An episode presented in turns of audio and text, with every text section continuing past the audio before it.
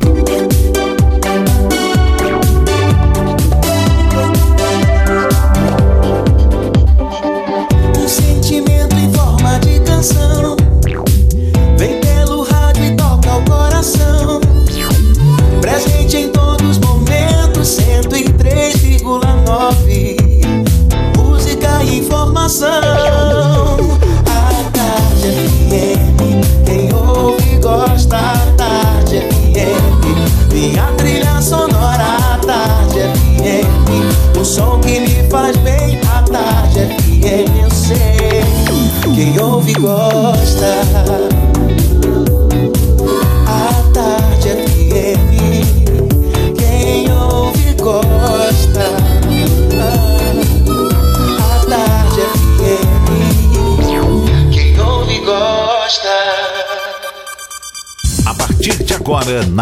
Tarde FM. Isso é Bahia. Um papo claro e objetivo sobre os principais acontecimentos do dia.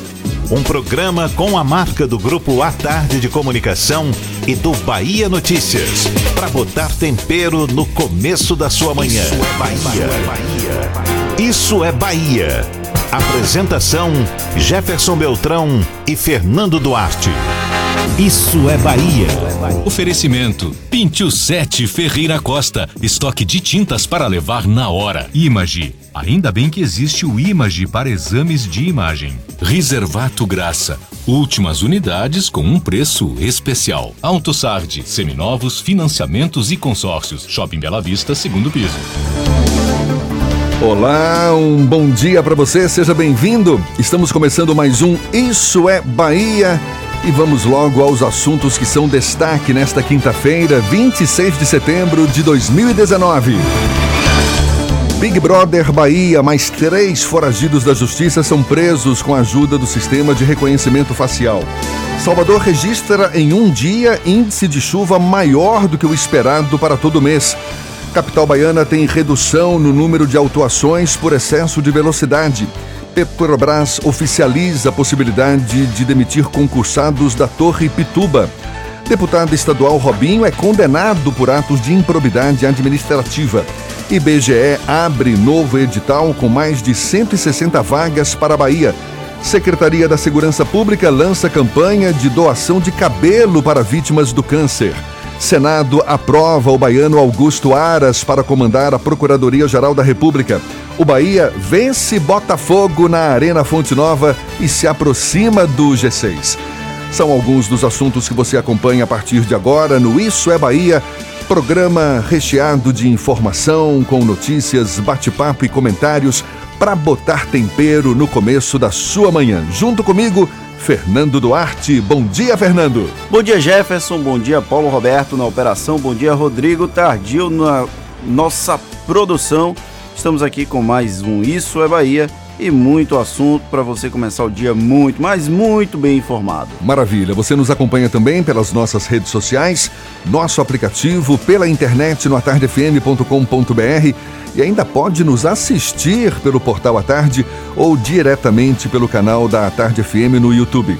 Claro, também mandando suas mensagens, participando pelo nosso WhatsApp 7199 311 1010. Tudo isso e muito mais a partir de agora para você.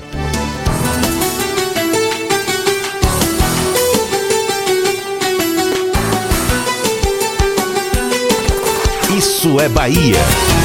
Previsão do tempo. Previsão do tempo. O dia amanheceu com o céu parcialmente encoberto, com chuva em algumas áreas. Choveu também durante a noite. A gente tem as informações da previsão para o restante do dia com Walter Lima. Seja bem-vindo. Bom dia, Walter. Bom dia, Jefferson. Bom dia a todos que estão ligados com a gente. Essa, esse início de primavera meio estranho aí, né? Meio diferente vai permanecer aí ao longo do dia na capital baiana. Em algumas áreas, como o aeroporto e Lauro de Freitas, na região metropolitana, está nublado, mas ainda não choveu. Só que em outros pontos da capital Claro, a chuva acabou fazendo parte, inclusive, da noite, embalando o sono de muitos. Salvador pode ter uma trégua nesse tempo chuvoso no meio da manhã e o tempo fica firme somente à noite. A máxima deve alcançar os 29 graus.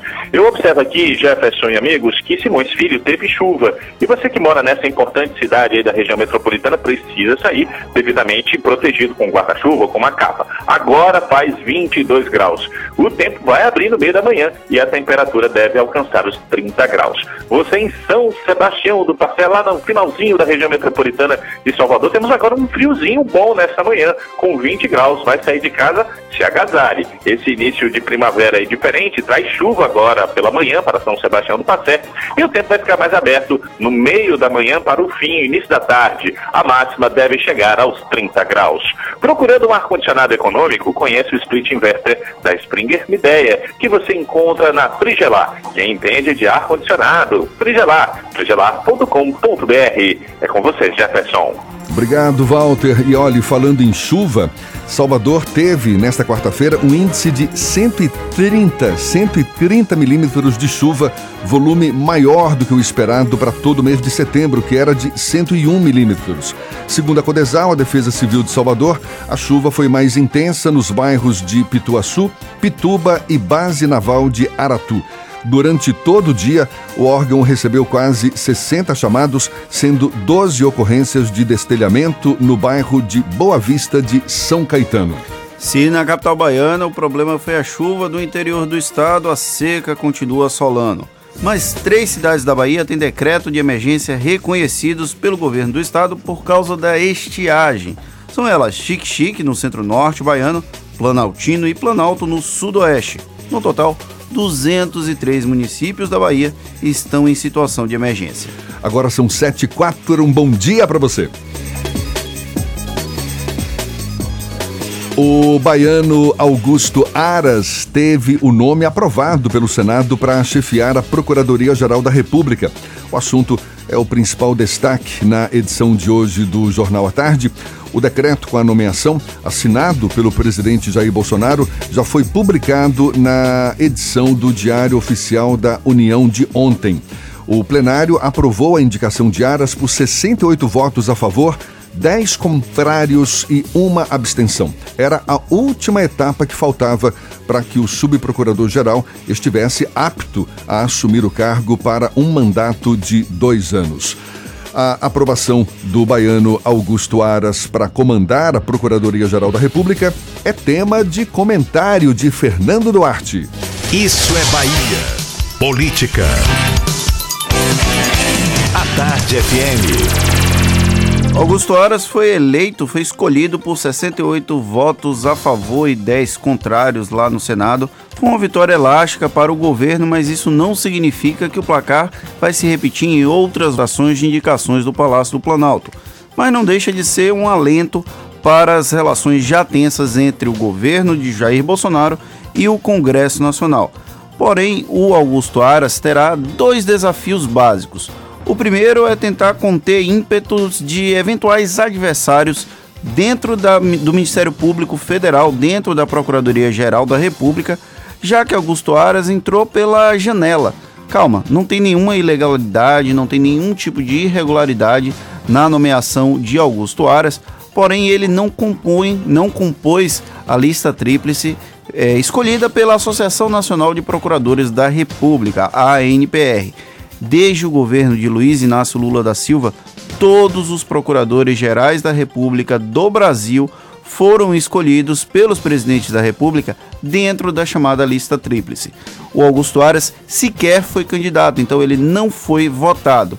Por conta disso, é possível que existam insurgências dentro da Procuradoria-Geral da República e dentro de toda a estrutura do Ministério Público Federal. É o primeiro desafio de Augusto Aras tentar conter eventuais dissidências dentro do próprio órgão. Mas, para além disso, ele tem que tomar cuidado para que a pecha de engavetador geral da República, muito comum na época de Fernando Henrique Cardoso, não volte a pairar sobre a Procuradoria-Geral da República. Por quê?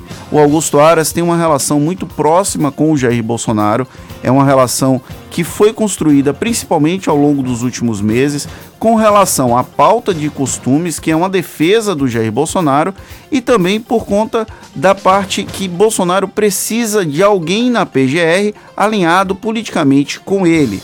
Por que isso? Eu vou explicar. O Jair Bolsonaro tem um problema que bate a porta dele, como, por exemplo, o caso do Flávio Bolsonaro, que é senador da República, filho do presidente, e que está no STF, no Supremo Tribunal Federal, uma discussão sobre o uso de relatórios de inteligência financeira do antigo COAF. É aquele caso do Fabrício Queiroz, o motorista da família Bolsonaro, o motorista do Flávio Bolsonaro, que eventualmente pode implicar o Flávio criminalmente por conta de da rachadinha dentro da Assembleia Legislativa lá do Rio de Janeiro. Como o Augusto Aras vai precisar se manifestar nesse caso específico no STF, o posicionamento dele vai ser extremamente emblemático para saber se ele será efetivamente independente do governo federal, independente do Jair Bolsonaro, ou se vai ser um engavetador geral da nação. Torcemos para que não. O, inclusive, o Augusto Aras passou por uma situação um pouco delicada ontem na sabatina. Ele foi sabatinado durante cinco horas pelos senadores na Comissão de Constituição e Justiça. E o senador Fabiano Contarato, do Rede do Espírito Santo, ele que é casado com outro homem, tem filhos, perguntou ao Augusto Aras por, ele ter, por que ele assinou um manifesto pela cura gay. E aí o Augusto Aras ficou um pouco perdido, não soube muito o que responder disse que ele não acreditava na cura gay, mas ele tinha realmente assinado o documento. Então ele foi emparedado. Nesse momento ele mostrou uma flexibilização da posição dele. E aí a gente tem que fazer uma observação. Não é, é esperado a flexibilização de, de posições políticas de políticos. E o Augusto Aras será procurador-geral da República.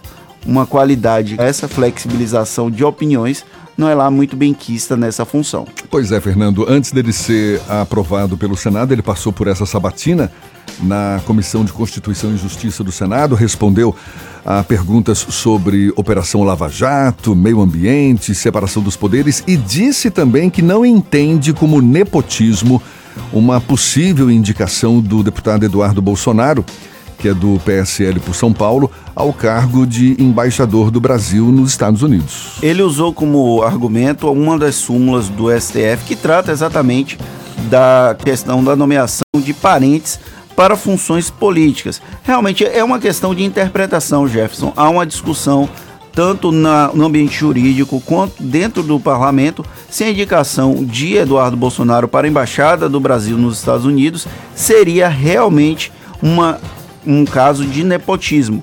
Porque a função de embaixador é uma função considerada política. Então, a função política seria permitida a nomeação de pessoas parentes no, de primeiro grau, que é o que ataca a súmula do STF. Uma notícia que chega de Brasília também: o deputado federal João Roma, do Republicanos pela Bahia, apresentou uma emenda a medida provisória que institui o programa Médicos pelo Brasil no âmbito da atenção primária à saúde por meio do SUS. Esse programa tem o objetivo de incrementar a prestação de serviços, além de estimular a formação de médicos especialistas em medicina de família e comunidade. A emenda defendida por João Roma é de autoria do secretário municipal de saúde de Salvador, Léo Prats, e estabelece que os municípios possam absorver médicos com recursos próprios por meio da ADAPS, que é a Agência para o Desenvolvimento da Atenção Primária à Saúde, o que substitui a ação desses profissionais via concurso público. O secretário municipal de saúde de Salvador, Léo Prats, é nosso convidado aqui nos estúdios da Tarde FM. Já já ele conversa com a gente. Agora são 7 e 11. Eu tenho aqui uma notícia de redução de número de autuações por excesso de velocidade na capital baiana. Fernando, os motoristas de Salvador estão acelerando menos nas ruas da capital. Segundo o balanço da Trans Salvador, houve redução no registro de infrações por excesso de velocidade no período de janeiro a agosto deste ano. No total, foram quase 170 mil autuações por este tipo de infração o que representa uma queda de 30% aproximadamente em relação ao mesmo período do ano passado. A Avenida Paralela lidera os casos com quase 25 mil registros, Fernando. Se estamos falando de assuntos de Salvador, é bom um alerta. A unidade central do Cine Bahia, aqui na capital baiana, localizada na Avenida CM, está fechada hoje. O atendimento foi redirecionado para o terminal rodoviário de Pituaçu, onde vai ser realizado a partir das 8 da manhã. O dia D da inclusão, dedicado a pessoas com deficiência. Os demais trabalhadores em busca de emprego devem comparecer às outras unidades da capital instaladas nas redes da, nos postos da rede SAC. E um assunto que mexe com muita gente, a gente já inclusive abordou aqui no Isso é Bahia, a Petrobras oficializou a intenção de demitir servidores concursados que atuam na Torre Pituba, aqui na capital. O anúncio foi feito em uma apresentação que contou com mais de 100 funcionários concursados. A direção da unidade confirmou que a Torre Pituba, localizada no Itaigara, vai ser desocupada até o fim de junho de 2020. Segundo a estatal, os funcionários vão ter algumas opções, como procurar um posto em outro estado no banco de vagas interno. Isso deixa muita gente apreensiva, né, Fernando? Foi essa discussão que a gente teve com o deputado estadual Robinson Almeida, exatamente porque vai fechar postos de trabalhos aqui na capital baiana. Agora a Torre Pituba, a gente fala muito sobre o fechamento dela, mas ela está no alvo da investigação da Operação Lava Jato. Algumas das últimas fases da Operação Lava Jato tinham exatamente como alvo a construção da Torre Pituba, que é parte do patrimônio da Petros, o fundo da Petrobras, fundo de funcionários da Petrobras. Isso também tem uma questão política, nesse caso específico, do edifício Pituba da estatal brasileira. E esse bunker em casa de luxo aí, hein, Fernando? Rapaz, que história foi essa? suspeito de manter um depósito subterrâneo de drogas avaliados em um milhão e meio de reais em uma casa de luxo na Pituba vão ser apresentados agora pela manhã no Departamento de Repressão e Combate ao Crime Organizado. O local foi descoberto ontem, depois que equipes da Polícia Militar fizeram abordagens de rotina na região de Itapuã, onde uma quadrilha teria sido detida e confessado o local do depósito. Não chega a ser o bunker de 51 milhões de, milhões de reais, mas um milhão e meio já é alguma coisa. Só que isso aqui foi em droga, não foi em dinheiro vivo. Tem essa diferença. E o Big Brother Bahia emplacando mais uma. Agora, dessa vez, três, três foragidos da justiça foram presos com a ajuda do sistema de reconhecimento facial. Isso aconteceu entre terça e quarta-feira, com a ajuda, portanto, desse sistema de reconhecimento facial da Secretaria da Segurança Pública. Entre os presos estão uma mulher suspeita de roubo e com de prisão em aberto no município baiano de Coração de Maria e um jovem de 29 anos suspeito de envolvimento com tráfico de drogas. O terceiro caso de reconhecimento facial foi o de um homem de 48 anos com mandado de prisão expedido pela comarca da cidade mineira de Teófilo Otoni por suspeita de falsificação. A Secretaria da Segurança Pública não informou os locais dos flagrantes, ou seja, quem tem culpa no cartório e não resolveu essa culpa, que ande com, como se diz na minha terra, com as calças amarradas, né? E não adianta nem se fantasiar, já que a primeiro, primeiro, eu sempre gosto de lembrar esse caso, foi no carnaval, um homem estava fantasiado de mulher e ainda assim foi reconhecido pelo Big Brother Bahia, acabou preso. Então não adianta se fantasiar que vai ter problemas com o sistema de reconhecimento facial da SSP. Esse sistema ele tem uma uma garantia, se é que a gente pode falar assim, em torno de 97%, não é? Ele analisa dados ali que, que, que dão de fato uma, uma uma certeza de que aquela pessoa é tal pessoa procurada ou não pela justiça. E é importante salientar que a simples imagem da pessoa não significa que ela vai ser presa. Ela vai ser abordada a partir do reconhecimento facial e a polícia vai abordá-la de alguma forma tanto a polícia, pode ser inclusive até a guarda municipal pode fazer essa abordagem e encaminhar para a guarda, para a polícia militar. E aí depois da abordagem, se constatada que a pessoa é realmente a que está sendo procurada, ela acaba presa. Fernando, agora são 7 e 17 na tarde FM.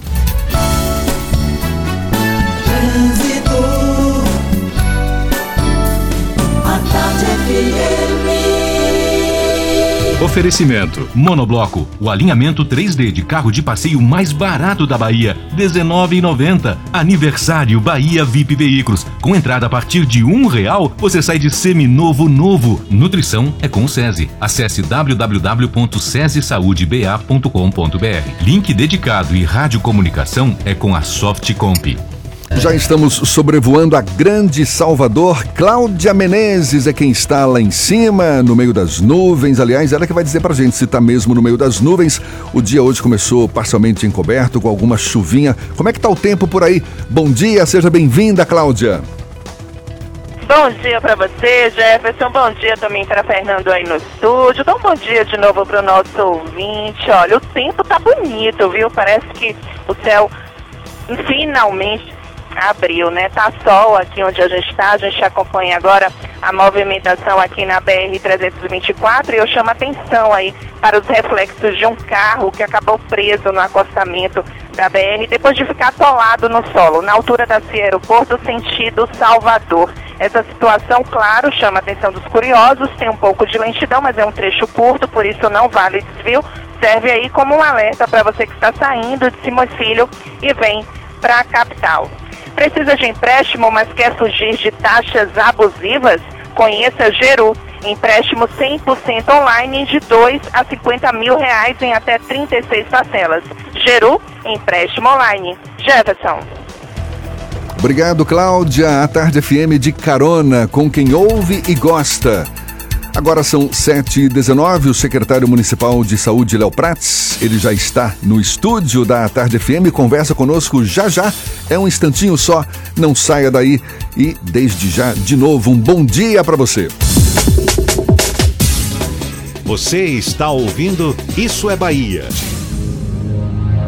A GNC Suécia apresenta o Volvo XC60, o SUV da Volvo que une a elegância, a tecnologia e a potência que você precisa tanto nas aventuras quanto nas suas jornadas diárias. Venha conhecer o Volvo XC60 a partir de 229.950 com supervalorização do seu seminovo. Últimas unidades com lote negociado diretamente com a montadora. Agende seu test drive. Volvo é na GNC Suécia, paralela em frente ao Parque de Exposições. No trânsito, dê sentido à vida. Quem olha já vê por todo lado em Camaçari.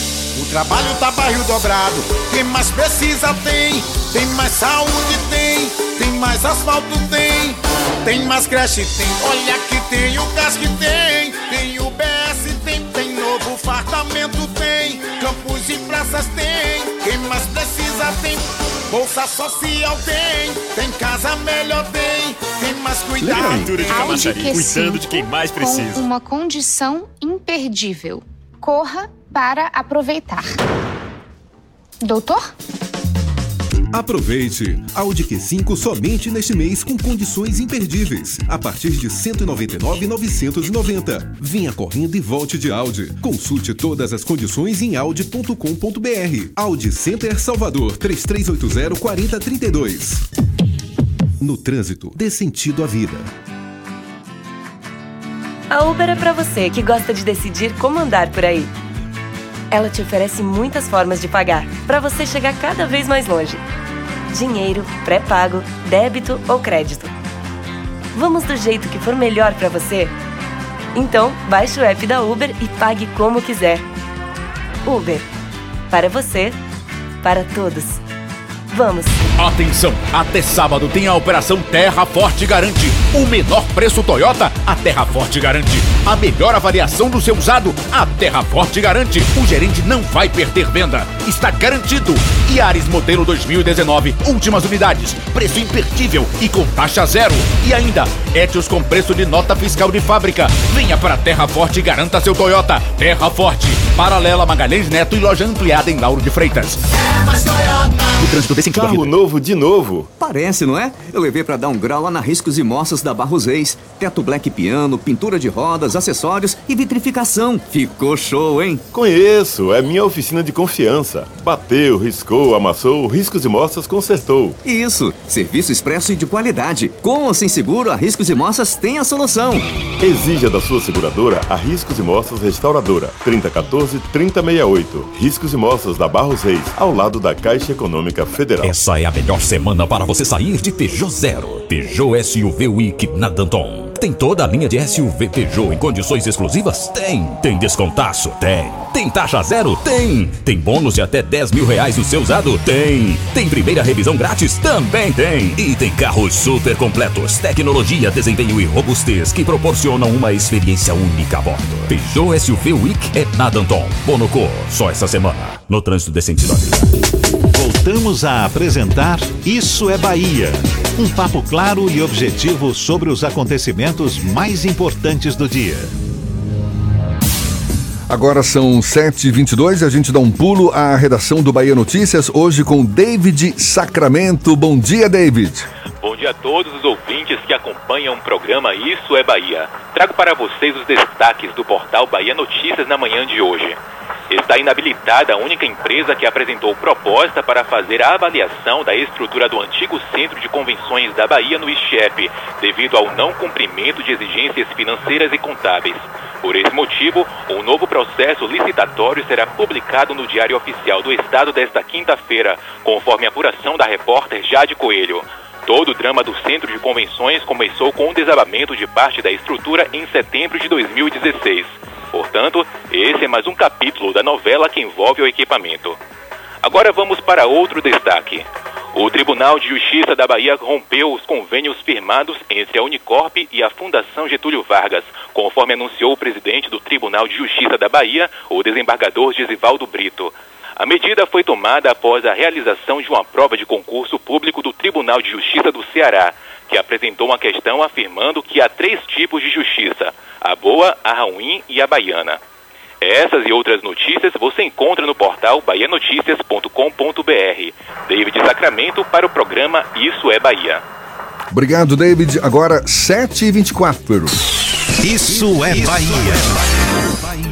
Como a gente falou mais cedo, o deputado federal João Roma, do Republicanos pela Bahia, apresentou uma emenda à medida provisória que institui o programa Médicos pelo Brasil no âmbito da atenção primária à saúde por meio do SUS. Essa emenda defendida por João Roma é de autoria do secretário de Saúde de Salvador, Léo Prats, e estabelece que os municípios possam absorver médicos com recursos próprios.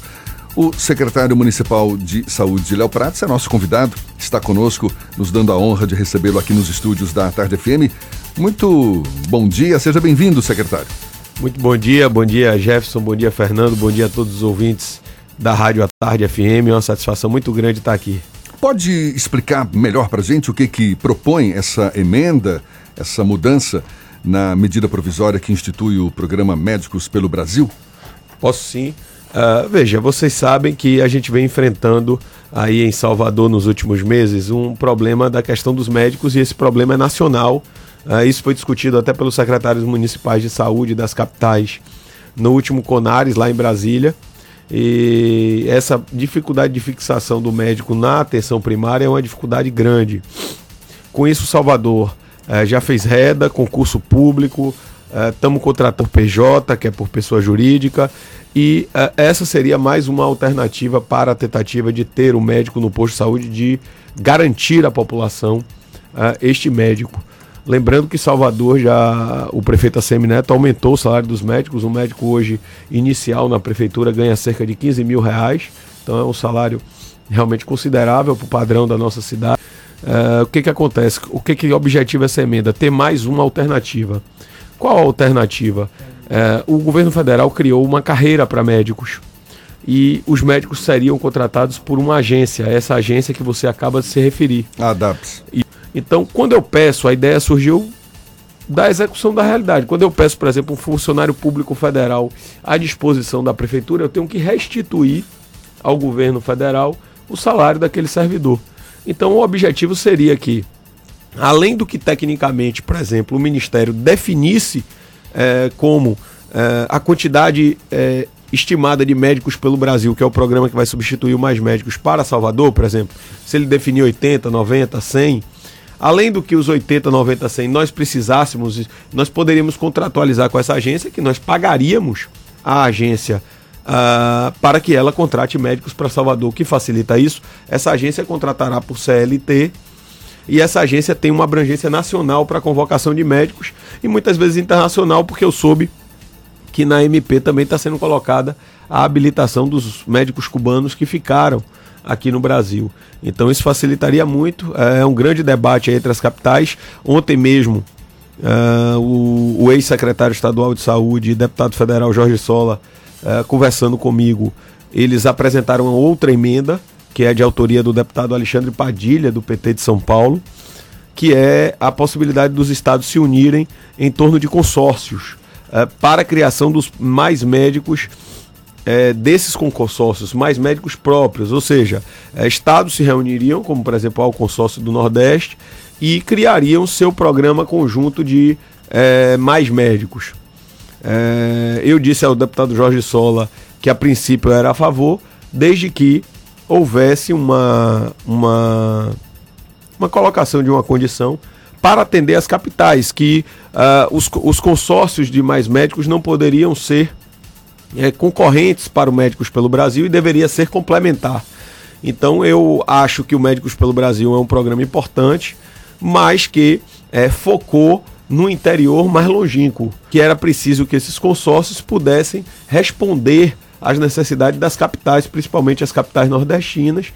Nós estamos conversando é, e a intenção de todo mundo é resolver os problemas, é, principalmente, aqui, principalmente comuns aqui do Nordeste, e acredito que a gente vai chegar a bom termo aí a, ao apoio mútuo na Câmara dos Deputados para a solução desses problemas que afligem a população. Léo, qual é o atual número do déficit de médicos aqui em Salvador? Quanto, quantos médicos são necessários para atender bem a população e o porquê que não é possível atender 100% do, do soteropolitano? Vamos lá. É, nós temos dois problemas básicos, né? É, eu vou historiar para vocês entenderem da onde adveio esse problema.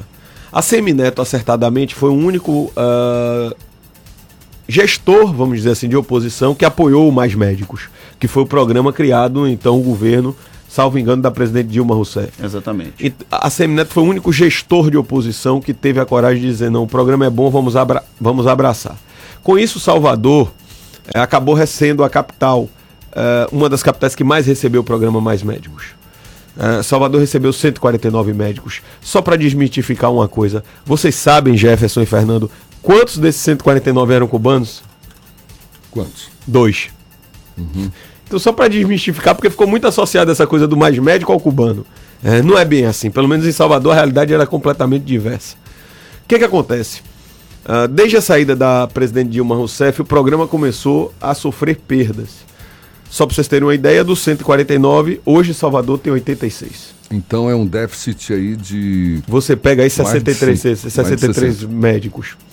Combinado com essa perda grande, porque já é uma dificuldade você ter um médico, você sabe que o médico tem outra cultura, né? Tem a cultura realmente do privado, então há uma dificuldade aqui nesse momento, há uma, um respeito a essa cultura que é melhor para o médico. Cada profissional busca o que é melhor para si, não há, nesse momento, crítica alguma. Uh, então, o que, que acontece? Nós tivemos esse déficit de 63 médicos, combinada com uma, com uma ampliação de rede que nunca houve em Salvador. Reforçando Nós... essa pergunta do Fernando, além desse déficit, quais, quais as áreas que são mais carentes desse Excelente pergunta, Jefferson. Excelente pergunta. Aí veja, é, desses 63 médicos, é, combinado com a, com a ampliação de rede, né, que Salvador saiu de 18% que, que tinha em 2012 para hoje cerca de 49%, e daqui a pouco vocês vão me fazer outra pergunta e eu vou, eu vou responder nisso. Então, essa ampliação de rede toda, hoje Salvador tem uma, um déficit de cerca né, depois de todo esse esforço, ainda nós devemos ter uma, um déficit ainda em torno de 83 médicos. Para a rede de atenção primária, se você pegar o cômputo geral de urgência e emergência de todo esse esforço que nós temos, nós temos um déficit hoje de 180 médicos mais ou menos. E olha que nós já estamos hoje, Salvador nunca teve tanto médico na sua rede. Nós já estamos hoje com cerca de 407 médicos na rede de Salvador, contratados pela Prefeitura de Salvador. Então você veja que realmente a expansão de toda a rede. Salvador, quando a Semineto assumiu, tinha uma UPA, uma UPA. Hoje Salvador tem nove e a Semineto já anunciou a décima UPA, que vai ser ali na região de Cajazeiras. A gente já tem mais UPA do que preconiza o Ministério da Saúde, ou seja, do que tecnicamente é, é recomendado. Então, assim, foi um esforço grande, mas que traz também problemas. É natural esses problemas. Aí, Jefferson, só eh, respondendo eh, a sua pergunta, e foi um grande debate que eu fiz com o ministro Mandetta em Brasília, porque o ministro disse: Olha, eu estou focando no interior, porque o interior normalmente tem quatro dados técnicos que eh, complicam a vida do interior: IDH baixo, que é Índice de Desenvolvimento Urbano, é, se- é, Índice de Segurança Pública, quer dizer, é, baixa segurança. Terceiro, é, fixação do profissional, ou seja, roda muito, né? É, você acaba porque está muito longínquo, o cara acaba cansando em determinado momento e volta, o profissional. E cadastro único, né? Quer dizer, o número de pessoas que estão em Bolsa Família, esse critério é usado porque normalmente quando você está no cadastro único, você está em vulnerabilidade social, certo? Aí eu disse, ó, em cadastro único você não consegue me ganhar porque eu fui secretário de promoção social, então eu- isso aí eu conheço bem. Aí eu peguei os dados estatísticos dele e botei sobre o mapa de Salvador. Se você pegar esses quatro mesmos itens que baseia-se o médico pelo Brasil, Salvador tem hoje duas das eh, cidades entre as dez dentro dos critérios piores da, da Bahia. Não sei se eu me fiz entender. Né? Se fossem cidades, eu tenho dois distritos em Salvador que seriam uma das dez piores cidades, que é o subúrbio ferroviário, que vocês imaginam com muita tranquilidade, e o distrito de São Caetano Valéria Então são essas as áreas mais carentes hoje. mais de carente de fixação de médico. Por exemplo, no subúrbio que eu determinei eh, que a gente priorizasse, nós temos um déficit de 34 médicos, que é o nosso primeiro objetivo. Por que também isso? Porque o subúrbio foi onde a Semineto investiu mais. A cobertura saiu de cerca de 12% para 71% do distrito do subúrbio ferroviário. Agora, secretário, caso essa emenda não implaque, essa emenda que foi apresentada pelo deputado João Roma, a prefeitura tem um plano B? Não, nós temos, nós temos vários planos, nós temos A, B, C, D, nós estamos fazendo tudo ao mesmo tempo em relação ao médico. Aí você pergunta como? Nós convocamos 120 médicos, desses até o momento se apresentaram 30. Ou É. seja, tem uma dificuldade até mesmo no Por concurso. concurso, sim, de ter eficácia. Porque se o concurso respondesse é, efetivamente, não há uma cultura do médico, não há uma cultura do médico é, de concurso público, de, de- dessa coisa da estabilidade, né? Até porque, é, eu volto a dizer, isso, isso não é isso não é errado, isso está correto, é, cada um busca a servir da sua profissão da melhor forma possível e ter o melhor retorno, lógico. É, então, o programa de atenção primária, que é o que realmente aflige a população nesse momento, o programa de atenção primária, ele também é muito rígido. Aí eu vou dizer, Jefferson, já, já respondendo, primeiro plano foi o pedido que nós fizemos é, para flexibilização, vocês viram isso, de 40 para 20 horas. Então, Bahia Notícias deu isso, é, que é um pedido para que seja 20 horas. Por quê? Porque, veja, ah, eu calculo mais ou menos, né? Eu gosto muito de números, que um médico para vir para a prefeitura trabalhar 40 horas, ele perca metade do seu salário. Então isso é muito pesado. Então qual é a aposta na flexibilização? Que o ministro disse que a partir do próximo ano vai autorizar. Se eu botar um médico de 20 horas, a pessoa, Fernando, que fizer para atenção primária um concurso de 20 horas, ela vai perder cerca de um quarto do salário, 25% mas ela pode apostar numa estabilidade, principalmente a médica mulher. Porque a médica mulher que está só na rede privada, eu sei porque minha irmã é médica, é, passou a gestação, ela tem que ter uma licença maternidade muito curta, porque ela não tem esse direito que ela, minha irmã, por exemplo, prefere ser contratada em PJ, certo? Que é pessoa jurídica. Mas para perder um quarto do salário, talvez essas médicas, eu estou dando um exemplo, tenham o interesse de reduzir um pouco o salário para ter garantias que o serviço público dá que o privado não dá. Então, essa é uma aposta. Nós vamos reabrir, Jefferson, o cadastramento por médico PJ, que é uma preferência dos médicos, não sou eu que estou inventando isso. Os médicos preferem ser contratados dessa forma, então não é o poder público que vai enfrentar essa cultura. E nós vamos convocar por concurso público mais 213 médicos nos próximos dias. Tem Já tá, aquele na projeto também da prefeitura que estava em fase de encaminhamento para a Câmara colocação. de da Já tá residência médica. Como é que está esse processo? Já vai ser implantado quando? Já está implantado. É, e aí eu quero dar os números para você ter uma ideia.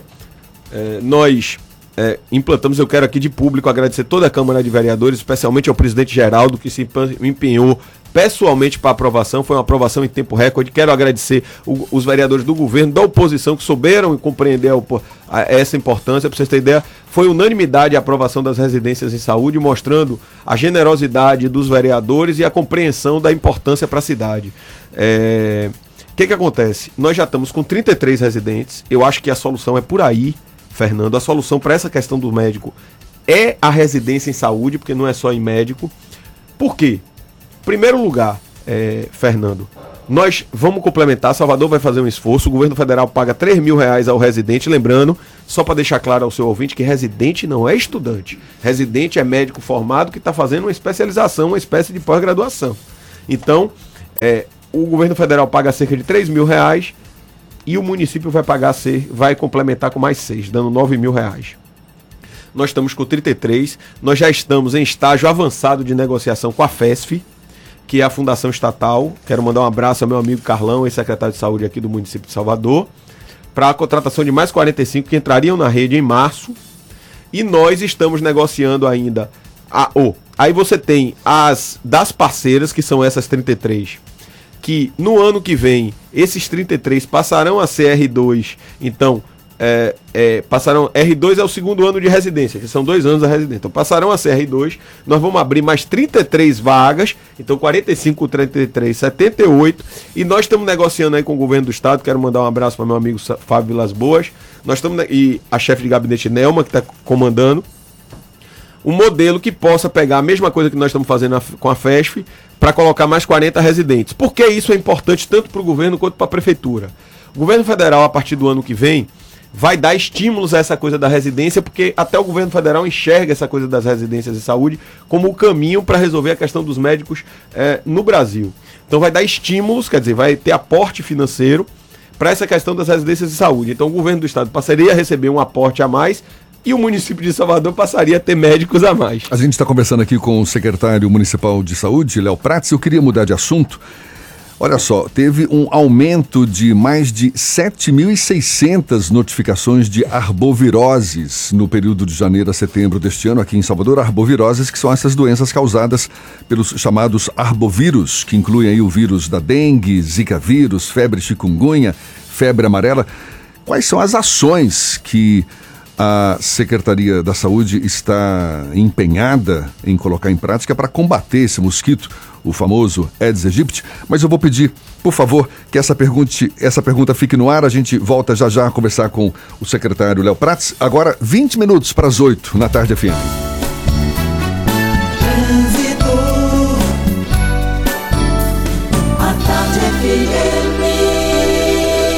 Oferecimento: Monobloco, o alinhamento 3D de carro de passeio mais barato da Bahia, R$19,90. Aniversário Bahia VIP Veículos. Com entrada a partir de um real, você sai de seminovo novo. Nutri é com o SESI. Acesse www.sesesaudeba.com.br. Link dedicado e radiocomunicação é com a Softcomp. A gente volta a falar lá de cima. Cláudia Menezes sobrevoando Salvador. Novidades por aí, Cláudia? Sim, Jefferson, você que está saindo da rótula agora e quer chegar na Cidade Baixa, da rótula do abacaxi, é só pegar a Via Expressa, ela está fluindo livremente em direção a Jequitaia. Agora saiba que quando você chegar na Jequitaia tem um pouquinho de lentidão lá na Cidade Baixa, está em direção à calçada, mas não é aquele congestionamento não, são só pontos, né, de lentidão. Sentido oposto está saindo da calçada, quer chegar no comércio, tem trânsito intenso na Engenheiro Oscar Pontes, mas é só intensidade. TIM Live, assine a ultra banda larga fixa da TIM que não trava e navegue com 300 MB de velocidade, pagando só por 150 MB. Vem para TIM Live. Jefferson.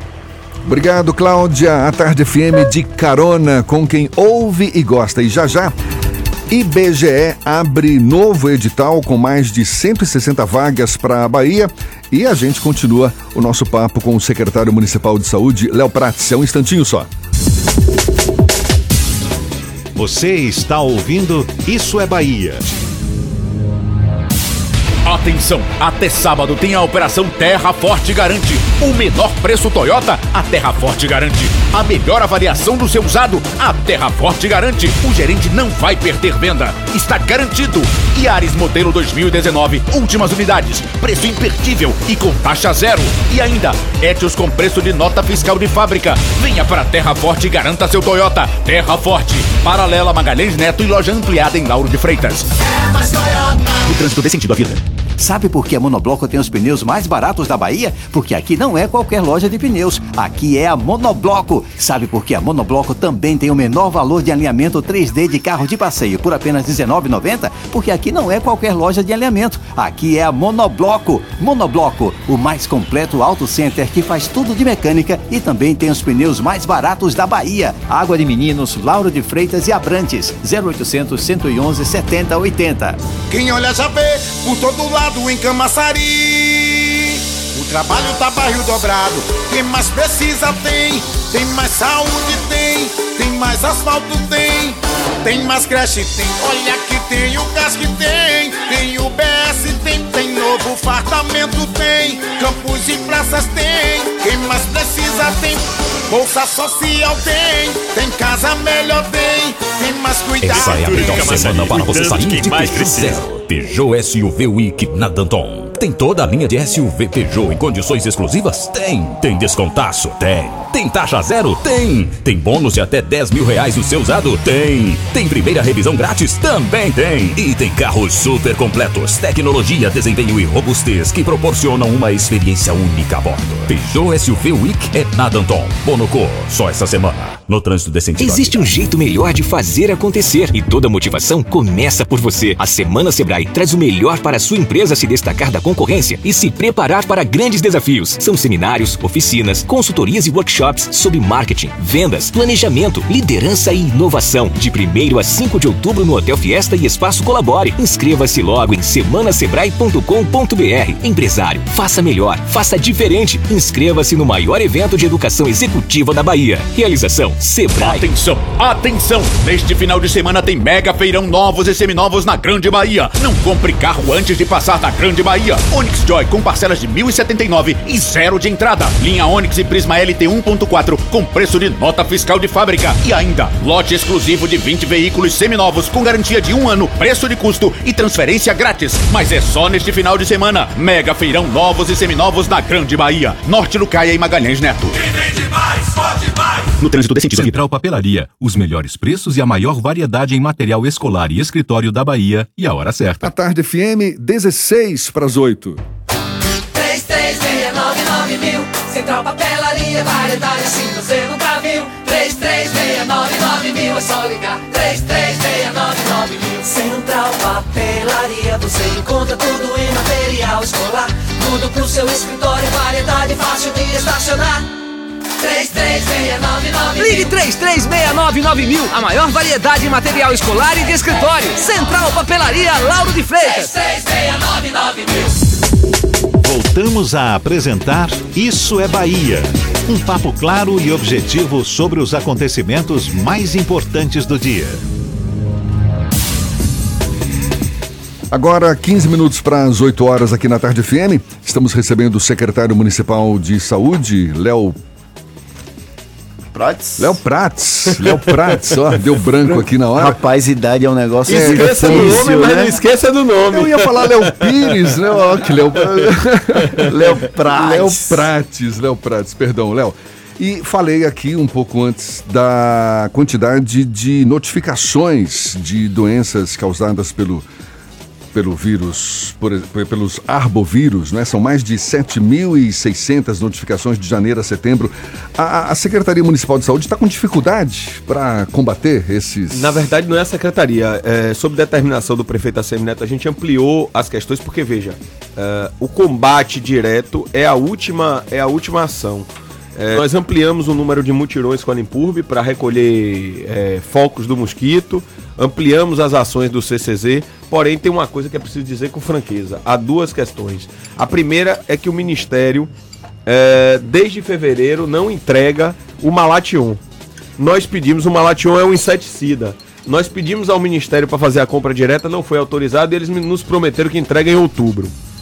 É, então essa é a dificuldade, porque mas nós precisamos da participação da população, tá, Jefferson? Então a população, a vai população continuar. já sabe como é que combate o mosquito, é não deixar foco de água parada, da limpa ou suja. Isso é extremamente complicado. É, nós estamos conseguindo manter o índice de infestação sob controle em Salvador. Nós tivemos 2,2, que é um indicador do ano passado, e estamos em 2,3. Só que está chegando o verão, meu amigo. E nós precisamos da colaboração da população, porque a nossa parte nós estamos fazendo. O Ministério nós estamos pressionando todo dia para o inseticida. Então, é necessário isso. Além disso, Jefferson, dentro dessa coisa das residências de saúde, eu gostaria muito que a atenção primária de Salvador fosse uma referência nacional, Fernando, é, na questão técnica, né, do celeiro de produção de novas tecnologias. Quanto a isso, nós estamos conversando com o BID e com a Fiocruz para Salvador ser uma uh, das cidades a serem testado a Valbáquia, que é uma bactéria que é botada no Aedes aegypti e que diminui a transmissão da dengue, zika e chikungunya. Isso já está testado no Rio de Janeiro e em Niterói. Então ontem nós tivemos e devemos aí em breve. Claro que o efeito é em cinco anos, mas nós temos que começar. Bota uma bactériazinha no mosquito e aí o mosquito tem mais dificuldade de transmitir os vírus que transmitem. E é mais Então, complicado isso, não? não, porque é, na verdade você pega é, é, mosquitos modificados e coloca na natureza. Isso não é uma ação para curto prazo, isso é uma ação para longo prazo, para dificultar a vida do mosquito. É uma ação que está sendo testada em Campo Grande, terra do ministro Mandetta. Eu até agradeço ao ministro todo o apoio que vem dando a Salvador. E eu acho que é, é uma tecnologia importante, é uma tecnologia biológica, quer dizer, não tem efeito é, sobre mamíferos, sobre vertebrados, nem de nenhuma parte, a não ser que alguém tenha é, abelha, por exemplo, como bicho de estimação nesses novos tempos, mas é, de resto não. Tá certo. O Fernando tem uma pergunta de ouvinte, tem uma pergunta política também para fazer. Tem uma pergunta de ouvinte aqui, ele mandou para o nosso 71993 11 10 10. Foi o José. Peraí, que apagou a tela. José Luiz Coutinho do Petromar. Ele pergunta: fui gestor de serviço de hemodiálise, de hemodiálise e, um servi- e é um serviço economicamente rentável. Então pergunto por que não se ter um centro municipal de hemodiálise. Olha, eu acho que a sugestão é boa. Nós temos vários problemas em Salvador. Salvador, por exemplo, eh, antes, antes da nossa época, não tinha um centro de referência, por exemplo, a doenças raras. Nós contratualizamos com a PAI. É uma discussão que a gente pode fazer. Agora, o problema é que saúde realmente, toda hora você tem uma questão, uma colocação e o sistema sendo único e público, e eu, e eu defendo o sistema SUS, eu acho o SUS o maior programa social do Brasil, ele tem que fazer tudo e às vezes isso é muito complexo. Agora vamos sair um pouco dessa parte de saúde e vamos para a área tava política. gostando tanto, velho. Não, não tem que aproveitar e perguntar sobre política. Léo Prates foi durante muito tempo considerado um dos postulantes ao cargo de possível candidato do grupo político de ACM Neto. Ultimamente deu uma certa es- esfriada nesse processo. Léo Prates desistiu de postular essa vaga ou ele ainda continua nessa disputa que aparentemente está sendo dominada por Bruno Reis pela indicação do prefeito ACM Neto para ser candidato à sucessão dele em 2020? Olha, Fernando e Jefferson, com muita tranquilidade. Eu eu procuro ser o melhor que eu posso com minhas qualidades, com meus defeitos. Não gosto dessa coisa é, que me perdoe os profissionais, amigos que eu tenho na área de comunicação e marketing, mas eu não gosto desses personagens que se. Então eu sou eu com meus defeitos, com minhas qualidades, com meus erros, com meus acertos que me fazem melhor. É, eu sempre digo que eu peco por ação, não peco por omissão. Então busco fazer aquilo que eu acredito. É, minha, minha mãe e minha irmã que estão aqui assistindo a, a, a, a, a- entrevista, toda hora reclamam do meu Instagram, de minha rede social, que eu cuido pessoalmente, eu mesmo é, gosto de olhar, de, de fazer. Você mesmo estava fazendo uma brincadeira há pouco com o erro que eu cometi. Então, é, o que, é que eu posso lhe dizer? Eu, eu sou neto de Mariquinha e seu Pedro, cheguei mais longe de onde esperava na minha vida. É, meu pai foi vendedor de caixa de fósforo na feira em Vitória da Conquista. Meu pai conseguiu vencer na vida por seus esforços, se formou em engenharia. E eu nasci numa família de classe média e de servidores públicos. É, cheguei mais longe onde eu esperava. É, meu pai disse isso na campanha, por isso que publicamente ele já falou: olha, é, eu me arrependo porque boicotei muito a campanha, a, a, a vida pública de Leonardo, porque Leonardo é, sempre teve essa vontade de ser político. Então enfrentei minha própria família né, para estar na vida pública. Diferente de muitos políticos, eu tive minha família contrária a eu estar na vida pública. E agradeço muito a ACM Neto e a sua mãe, Rosário, é, por todo o apoio que me deram. Mas é uma pretensão então, sua? Então vejam. Quando, pra a gente está com o, o tempo curto, eu vou apertar ele em mais duas coisas. Para concluir, então o que que acontece? É, eu posso dizer a você é, que eu fui vereador, presidente da Câmara, é, deputado estadual, secretário de promoção social e agora estou secretário de saúde. O povo de Salvador, Deus, eh, e Deus já foram extremamente generosos comigo. Você tem um sonho no seu coração de um dia governar essa cidade? Tenho. Era essa a pergunta. Tenho. Agora, é, isso Você precisa, é tão incisivo quanto ser- Geraldo Júnior, que Geraldo Júnior precisa- fala, eu vou administrar essa cidade. Não, eu não tenho essa, eh, essa, essa afirmação. Eu já tenho. Eu não tenho É uma- petulância não da tenho- parte de Geraldo não, Júnior fazer não, isso? Geraldo é meu amigo. Cada um tem uma forma de ver o mundo. E eu acho que uma das grandes qualidades que eu tenho é respeitar a forma das pessoas verem o mundo. E esse seu é isso que falta no seria Brasil. já para essas próximas eleições? É isso. Não precisa ser em 2020, não precisa ser em 2024. Um dia, e se eu não chegar, Fernando, eu vou sair da vida pública feliz porque eu consegui ajudar muita gente. É, para ir para a Secretaria de Saúde, me diziam assim, Jefferson: olha, é, você vai se enterrar, gente da minha família, inclusive, porque a saúde é muito difícil. E um dia eu estava sentado na mesa do café de meu pai, eu gosto muito de conversar com meu pai. Meu pai não é político, mas meu pai, pô, foi presidente do Diretório Acadêmico de Engenharia- Civil em 1964, né? Então você imagina a formação dele de esquerda. Por isso que eu aprendi a respeitar o mundo, cada um é sua vivência, por isso que eu respeito a forma de ver. Eu cheguei, meu pai estão dizendo que eu vou me enterrar. Ele, meu filho, a gente já conseguiu tanta coisa é, mais do que esperado que a nossa família pudesse ter na vida, e isso me emociona bastante. A gente precisa retribuir. Então, se as pessoas que realmente têm boa intenção, não quer dizer que eu vou ser é, o melhor secretário, só quer dizer que eu vou fazer o meu melhor. Maravilha. Se as pessoas que não tiverem boa intenção não forem para os locais, é, a gente não melhora. Então, esse é meu momento de retribuir, de estar com Deus. E eu estou muito tranquilo em relação a isso. Só para lhe, lhe terminar e dizer: eu tenho três bússolas para qualquer decisão que eu tomar: é Deus, é o povo de Salvador e é o prefeito Assemi Neto. Secretário Se for convocado para ser candidato a prefeito, serei. Se não, estarei na torcida ou em qualquer lugar com tranquilidade. Não tenho obsessão por cargo. Sim ou não, existe vida de Léo Prates fora do Democratas? Como?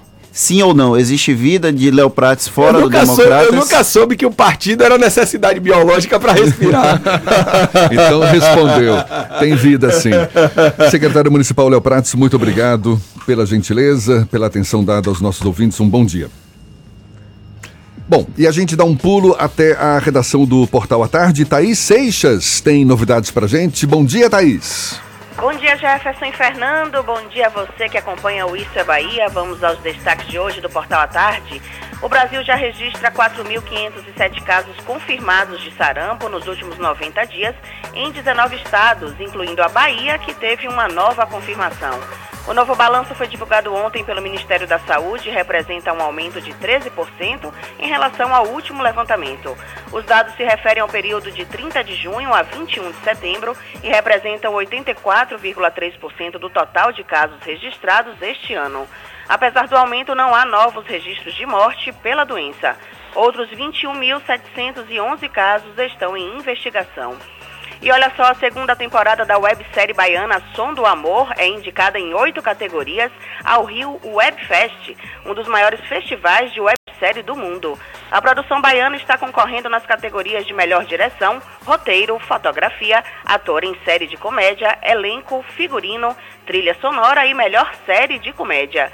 A cerimônia de premiação acontece de 15 a 18 de novembro na Cidade das Artes, no Rio de Janeiro.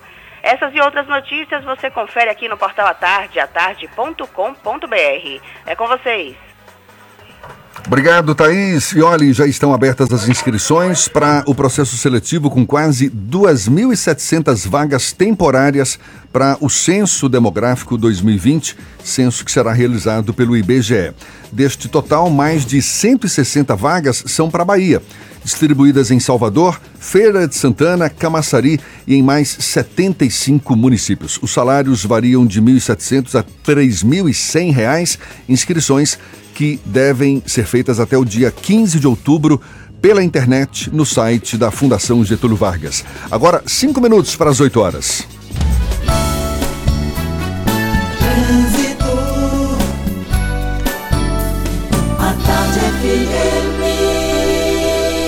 Oferecimento: Monobloco, o alinhamento 3D de carro de passeio mais barato da Bahia, R$ 19,90. Aniversário Bahia VIP Veículos. Com entrada a partir de um real, você sai de seminovo novo. Nutrição é com o SESI. Acesse www.sesesaudeba.com.br. Link dedicado e radiocomunicação é com a Softcomp. Cláudia Menezes, lá de cima, com os olhos cá para baixo, tem novidades pra gente. É você, Cláudia.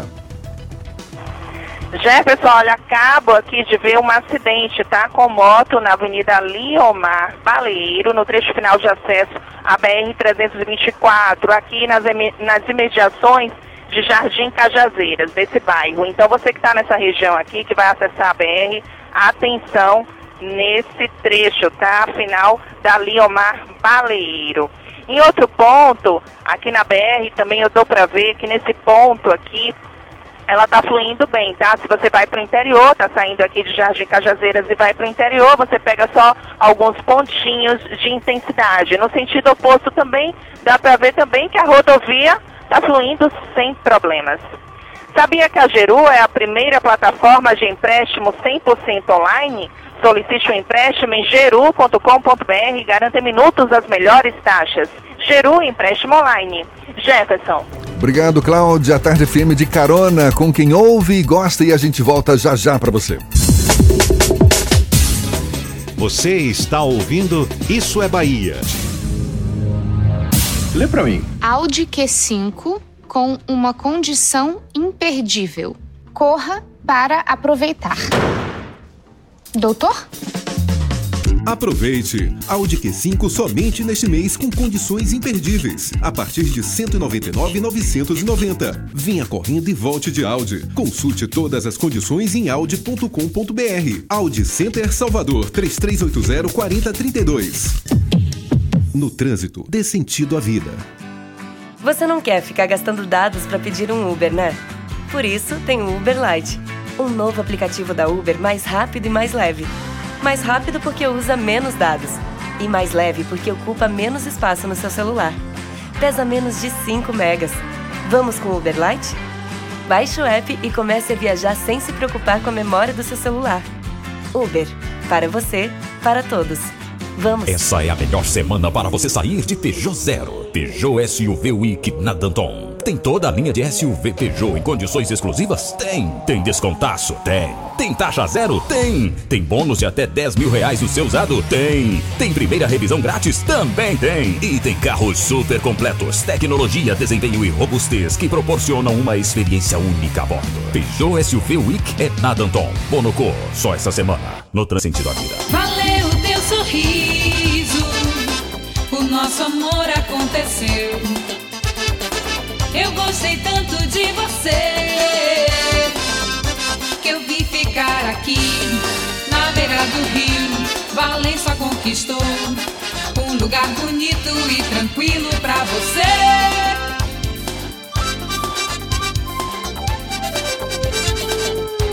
Portal Rio. Já parou para pensar quantos canais você paga e realmente assiste? Com a TIM Live, a ultra banda larga fixa da TIM, você tem internet com qualidade e alta velocidade para assistir online o que quiser. E o melhor, mais economia para o seu bolso. Faça uma escolha inteligente. 150 mega de velocidade com 25% de desconto. E tem mais! Durante seis meses você navega com 300 mega de velocidade sem pagar nada a mais. Acesse timlive.com.br ou ligue 0800 880 4141. A GNC Suécia apresenta o Volvo XC60, o SUV da Volvo que une a elegância, a tecnologia e a potência que você precisa tanto nas aventuras quanto nas suas jornadas diárias. Venha conhecer o Volvo XC60 a partir de 229.950 com supervalorização do seu seminovo. Últimas unidades com lote negociado diretamente com a montadora. Agende seu test drive. Volvo é na GNC Suécia, paralela em frente ao Parque de Exposições, no trânsito à vida. Bela Bowling, o boliche do Shopping Bela Vista. Venha se divertir, aberto de domingo a domingo e a hora certa. A Tarde FM 8 e 1. Está pensando em um dia de diversão incrível? Então venha para o Bela Bowling, o boliche do Shopping Bela Vista. É o maior espaço de diversão com boliche de Salvador. Temos pacotes para você fazer a sua festa de aniversário ou confraternização. E de segunda a sexta, a hora de pista para seis pessoas com uma porção de batata frita sai por apenas R$ 49,90. Os sapatos são à parte. Consulte condições, traga a sua turma e aproveite. Bela Bowling, o boliche do Shopping Bela Vista, o maior espaço de diversão com boliche de Salvador. Voltamos a apresentar Isso é Bahia. Um papo claro e objetivo sobre os acontecimentos mais importantes do dia. Atenção, emissoras afiliadas à Tarde FM. Em 5 segundos, isso é Bahia para todo o estado.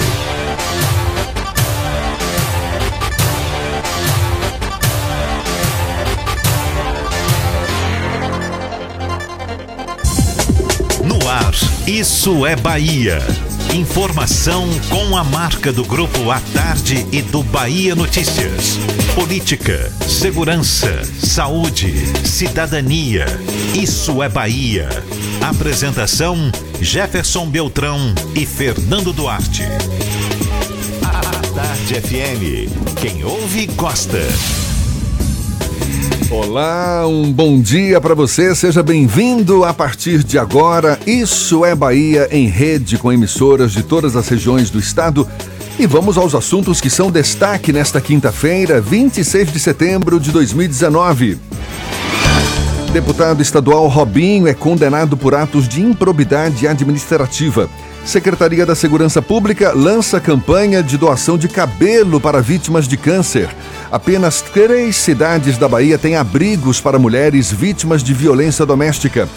Bahia fecha agosto com saldo positivo na quantidade de novos empregos. O Bahia vence Botafogo na Arena Fonte Nova e se aproxima do G6.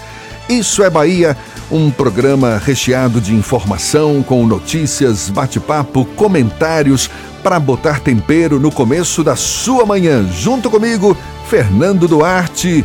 Um bom dia agora para todo o estado, Fernando. Bom dia, Jefferson. Bom dia, Paulo Roberto na operação. Bom dia, Rodrigo Tardio na produção.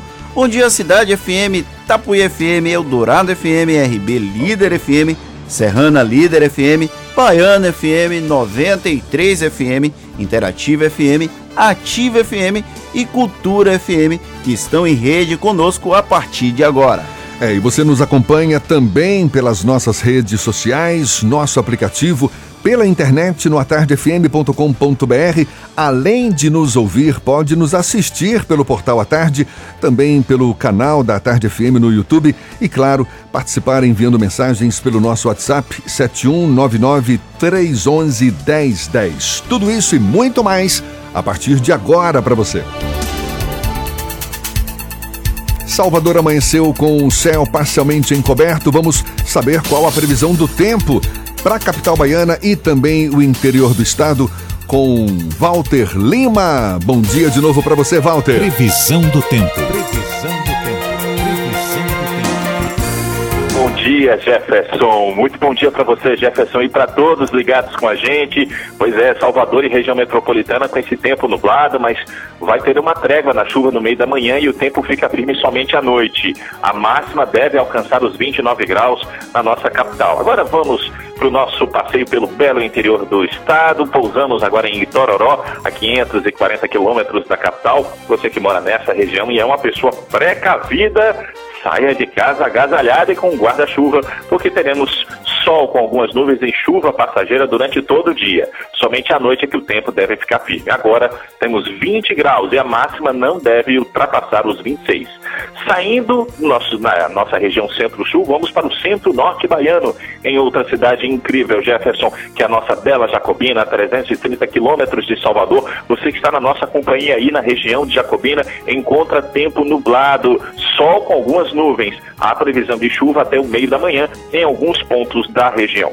Tem um friozinho nesse momento, faz 19 graus, que obriga você a sair de casa agasalhado. Mas depois você vai tirar o casaco, porque a temperatura vai aumentar e deve chegar aos 34 graus. Procurando um ar-condicionado econômico, conheça o split inverter da Springer Midea, que você encontra na Frigelar. Quem entende de ar-condicionado? Frigelar. frigelar.com.br. É com você, Jefferson. Obrigado, Walter. O Conselho Nacional de Justiça suspendeu a resolução do Tribunal de Justiça da Bahia que determinava o fechamento de 18 comarcas do interior do estado. A decisão desta quarta-feira suspende também qualquer ato do Tribunal de Justiça que tenha por finalidade a desativação de comarcas. Esse assunto é tema de comentário político com Fernando Duarte. Isso é Bahia. Política. A Tarde FM. Uma decisão no finalzinho da noite, ali próximo das 21 horas, tomou o Tribunal de Justiça da Bahia de surpresa. Porque o CNJ suspendeu uma portaria de julho de 2019 que suspendia, que fechava 18 comarcas do interior do estado. Essa decisão aconteceu após um embate entre o Tribunal de Justiça do Estado da Bahia, a OAB Bahia e também o conselheiro Pedro Godinho do Conselho Nacional de Justiça. Vou explicar e contextualizar para os nossos ouvintes. Ontem, durante a sessão do Pleno do Tribunal de Justiça, o presidente da Corte, Gesivaldo Brito, cobrou de alguma forma, indiretamente, o, as razões por que a OAB Bahia não se manifestou no caso da FGV. No final de semana, uma prova do concurso do Tribunal de Justiça do Ceará colocou existe a justiça boa, a justiça ruim e a justiça baiana. Segundo o presidente do Tribunal de Justiça, era necessário que a OAB defendesse o tribunal. Como a OAB não teria se manifestado, aconteceu uma série de críticas à Ordem dos Advogados do Brasil. Ponto. Isso foi o começo de tudo. Na sequência, o presidente do TJ questionou uma liminar expedida pelo CNJ, no caso pelo conselheiro André Godinho, ele é conselheiro do CNJ, ele é advogado de carreira, foi aprovado pelo Senado e hoje é integrante, é conselheiro lá do órgão federal, que suspendeu a, a, o fechamento da comarca de Maragogipe. Essa decisão tem mais ou menos uma semana. De acordo com o presidente do TJ, o Godinho não teria competência para poder fazer essa suspensão, já que ele não tinha qualidades, ele não tinha, não era magistrado de carreira. Foi uma série de ofensas na avaliação, principalmente dos advogados. Aí isso aconteceu ontem pela manhã. No final da noite, a uma outra conselheira do CNJ, vou pegar o nome dela aqui para ajudar os nossos leitores, os nossos ouvintes o nome dela, meu Deus do céu, é Ana Luísa, não, Lu, Maria Tereza Willy Gomes, determinou que as 18 comarcas fechadas pela portaria 13 do dia 29 de julho de 2019 não fossem fechadas e que o Tribunal de Justiça da Bahia estava impedido de propor o fechamento de comarcas, já que existe uma, um indicativo, uma resolução do próprio órgão, do próprio Conselho Nacional de Justiça, para priorizar as ações em primeira instância. O Tribunal de Justiça da Bahia determinou o fechamento de comarcas com o argumento de necessidade de economizar.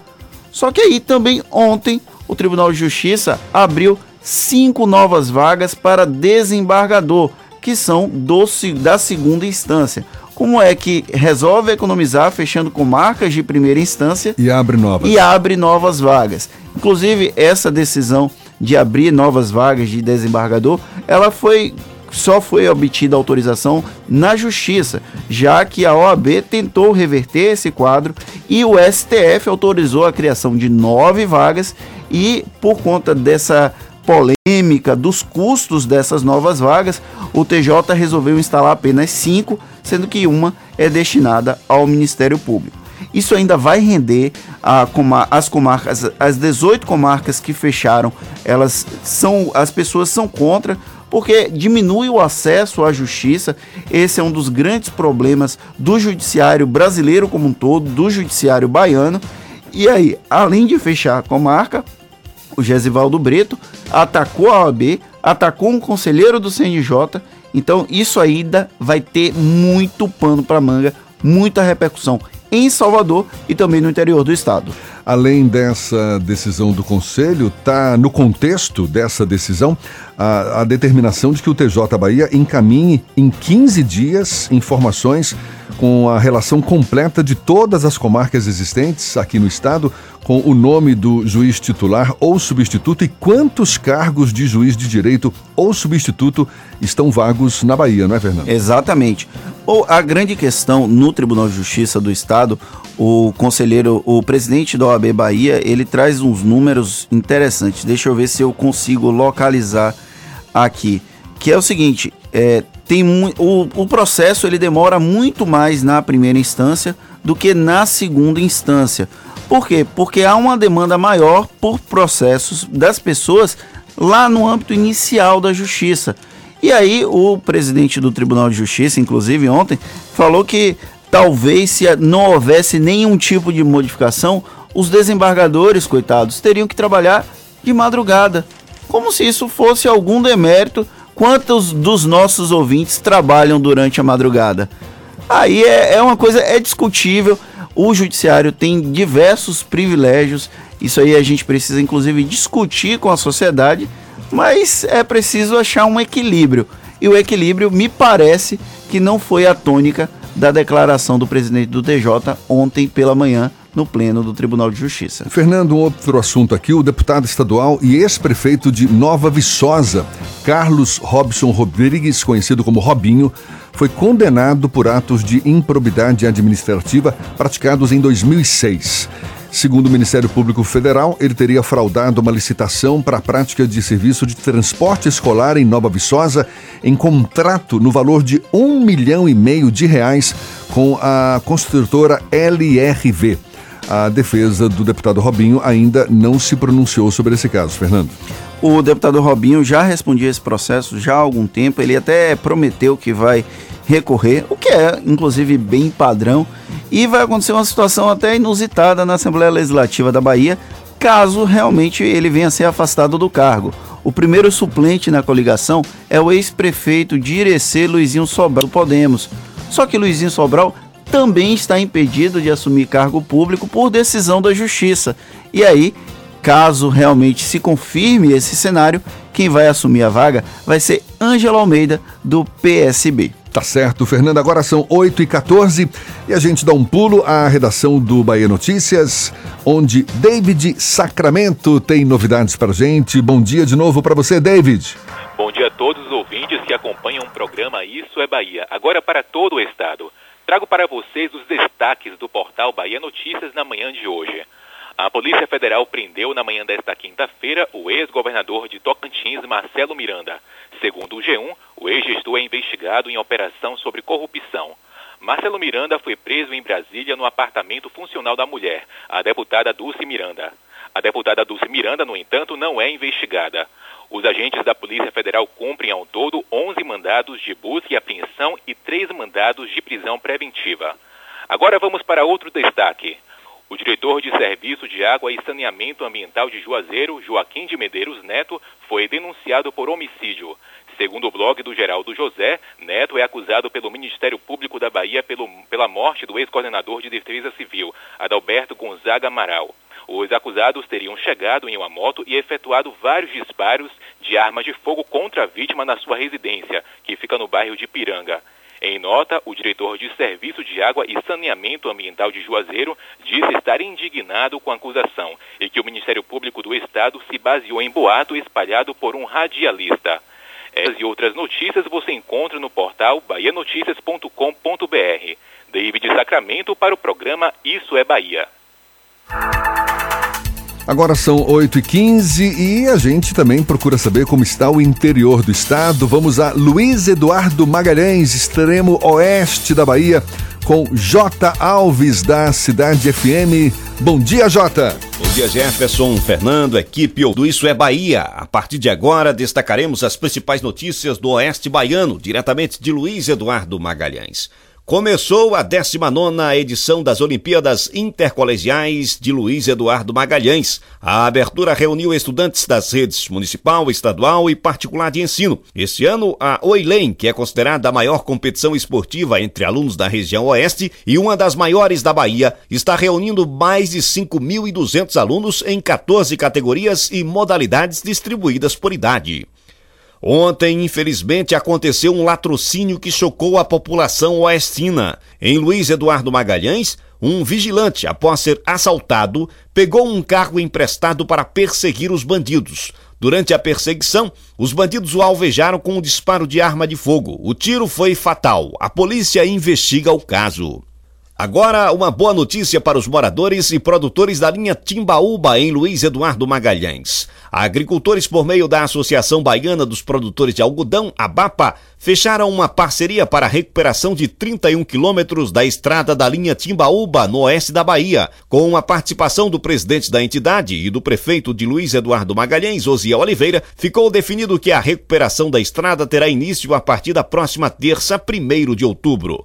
E por aqui encerro minha participação, desejando a todos uma ótima quinta-feira, excelente final de semana até mais. Isso é Bahia. Agora são 8 e 16 uma informação que chega agora. O ex-presidente da França, Jacques Chirac, que governou o país no período de 1995 a 2007, morreu hoje aos 86 anos. A Assembleia Nacional fez um minuto de silêncio em sua homenagem imediatamente após o anúncio da morte feito pelo genro do ex-presidente. A causa ainda não foi divulgada desde que sofreu um derrame em setembro de 2005, quando ainda era presidente da França, os problemas de saúde de Jacques Chirac se sucederam. Após deixar o Palácio do Eliseu em maio de 2007, ele foi hospitalizado várias vezes. Fernando, olha só que notícia preocupante, um dado preocupante. A Bahia tem apenas três municípios com casas-abrigo para mulheres vítimas de violência doméstica. De acordo com o IBGE, dos 417 municípios baianos, apenas Salvador, Feira de Santana e Itacaré contam com os espaços de acolhimento em todo o país. A Bahia tem o segundo menor percentual entre os estados onde havia pelo menos uma casa-abrigo. Isso em 2018, só perdendo para o estado da Paraíba, Fernando. Pois é, Jefferson. E agora a gente já está já tá no prelo para uma boa entrevista aqui do Isso é Bahia. O Marcelo Ribeiro Freixo é professor e político brasileiro filiado ao PSOL, ex-deputado estadual pelo Rio de Janeiro, atualmente deputado federal, integrante do grupo de trabalho na Câmara dos Deputados, que faz a análise do projeto do pacote anticrime uh, encaminhado para o Congresso Nacional pelo ministro da Justiça e Segurança Pública, Sérgio Moro. E a gente vai bater um papo com o Marcelo Freixo exatamente sobre esse projeto. Bom dia, deputado. Bom dia, Jefferson. Bom dia a todos os ouvintes. Prazer falar com vocês. Deputado, ontem houve uma discussão no grupo de trabalho principalmente por conta do excludente de ilicitude, um dos pontos mais polêmicos do pacote encaminhado pelo ministro Sérgio Moro. Algumas, alguns dos analistas avaliam que é uma reação do Congresso Nacional ao caso da menina Agatha Félix, morta na última sexta-feira com um tiro nas costas. Mas esse projeto, esse, esse ponto, inclusive, vinha sendo discutido há bastante tempo. O senhor que acompanha muito essas questões de direitos humanos no Rio de Janeiro, como é que o senhor avalia esse debate sobre o excludente de ilicitude? Olha, esse era, sem dúvida alguma, um dos pontos mais delicados da proposta. Primeiro, deixar claro para os nossos ouvintes que esse grupo de trabalho ele existe já há 120 dias. Nós fizemos mais de 10 audiências públicas, ouvimos todos os grandes especialistas eh, do Brasil é, sobre os temas, mais variados temas. O tema das excludente de licitude, daqui a pouco a gente explica melhor o que quer dizer isso, foi um tema que, sem dúvida alguma, vem sendo o tema mais debatido do grupo. E esse grupo não analisa somente a proposta apresentada pelo ministro Sérgio Moura, analisa também uma proposta enviada para casa pelo ministro Alexandre Moraes. Então, na verdade, são dois textos, são duas propostas que não são idênticas, sobre o mesmo tema, ou sobre os mesmos temas na área de segurança pública, combate à corrupção, nesse sistema penal. E, então são dois textos, né? Então a gente consegue aprovar com um, aprovar com outro, transformar, acrescentar, e é um grupo muito qualificado, são 16 deputados, todos com especialidade no tema. Né? Então, é, só para as pessoas entenderem que grupo é esse. E ontem nós tiramos da proposta, que era exclusiva do texto do Ministério Moro, isso não estava no texto do ministro Alexandre Moraes, que no momento ele fez referência à possibilidade de se ampliar a ideia de legítima defesa, porque se trata disso. Então a gente tirou do texto, a gente fez uma emenda supressiva, que era de minha autoria, inclusive, uma emenda supressiva para não alterar o artigo 23 do Código Penal. Por quê? O artigo 21 ele trata do homicídio. Né? O artigo 23 ele diz que não é crime. Ou seja, você pode matar alguém e não ser crime. Se você agir em legítima defesa, se você agir em estrita necessidade, ou se você agiu no, no cumprimento do dever legal.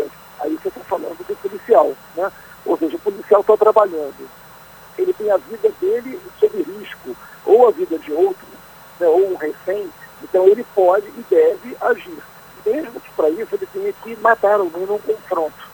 Ou seja, a lei já prevê, a lei atual já prevê essas possibilidades de um homicídio não ser crime, nessas três condições. E como o Ministério Público estava fazendo, era ampliando essa possibilidade de não ser crime um homicídio, quando se trata, por exemplo, de alguém que age sobre forte emoção e mesmo uma surpresa.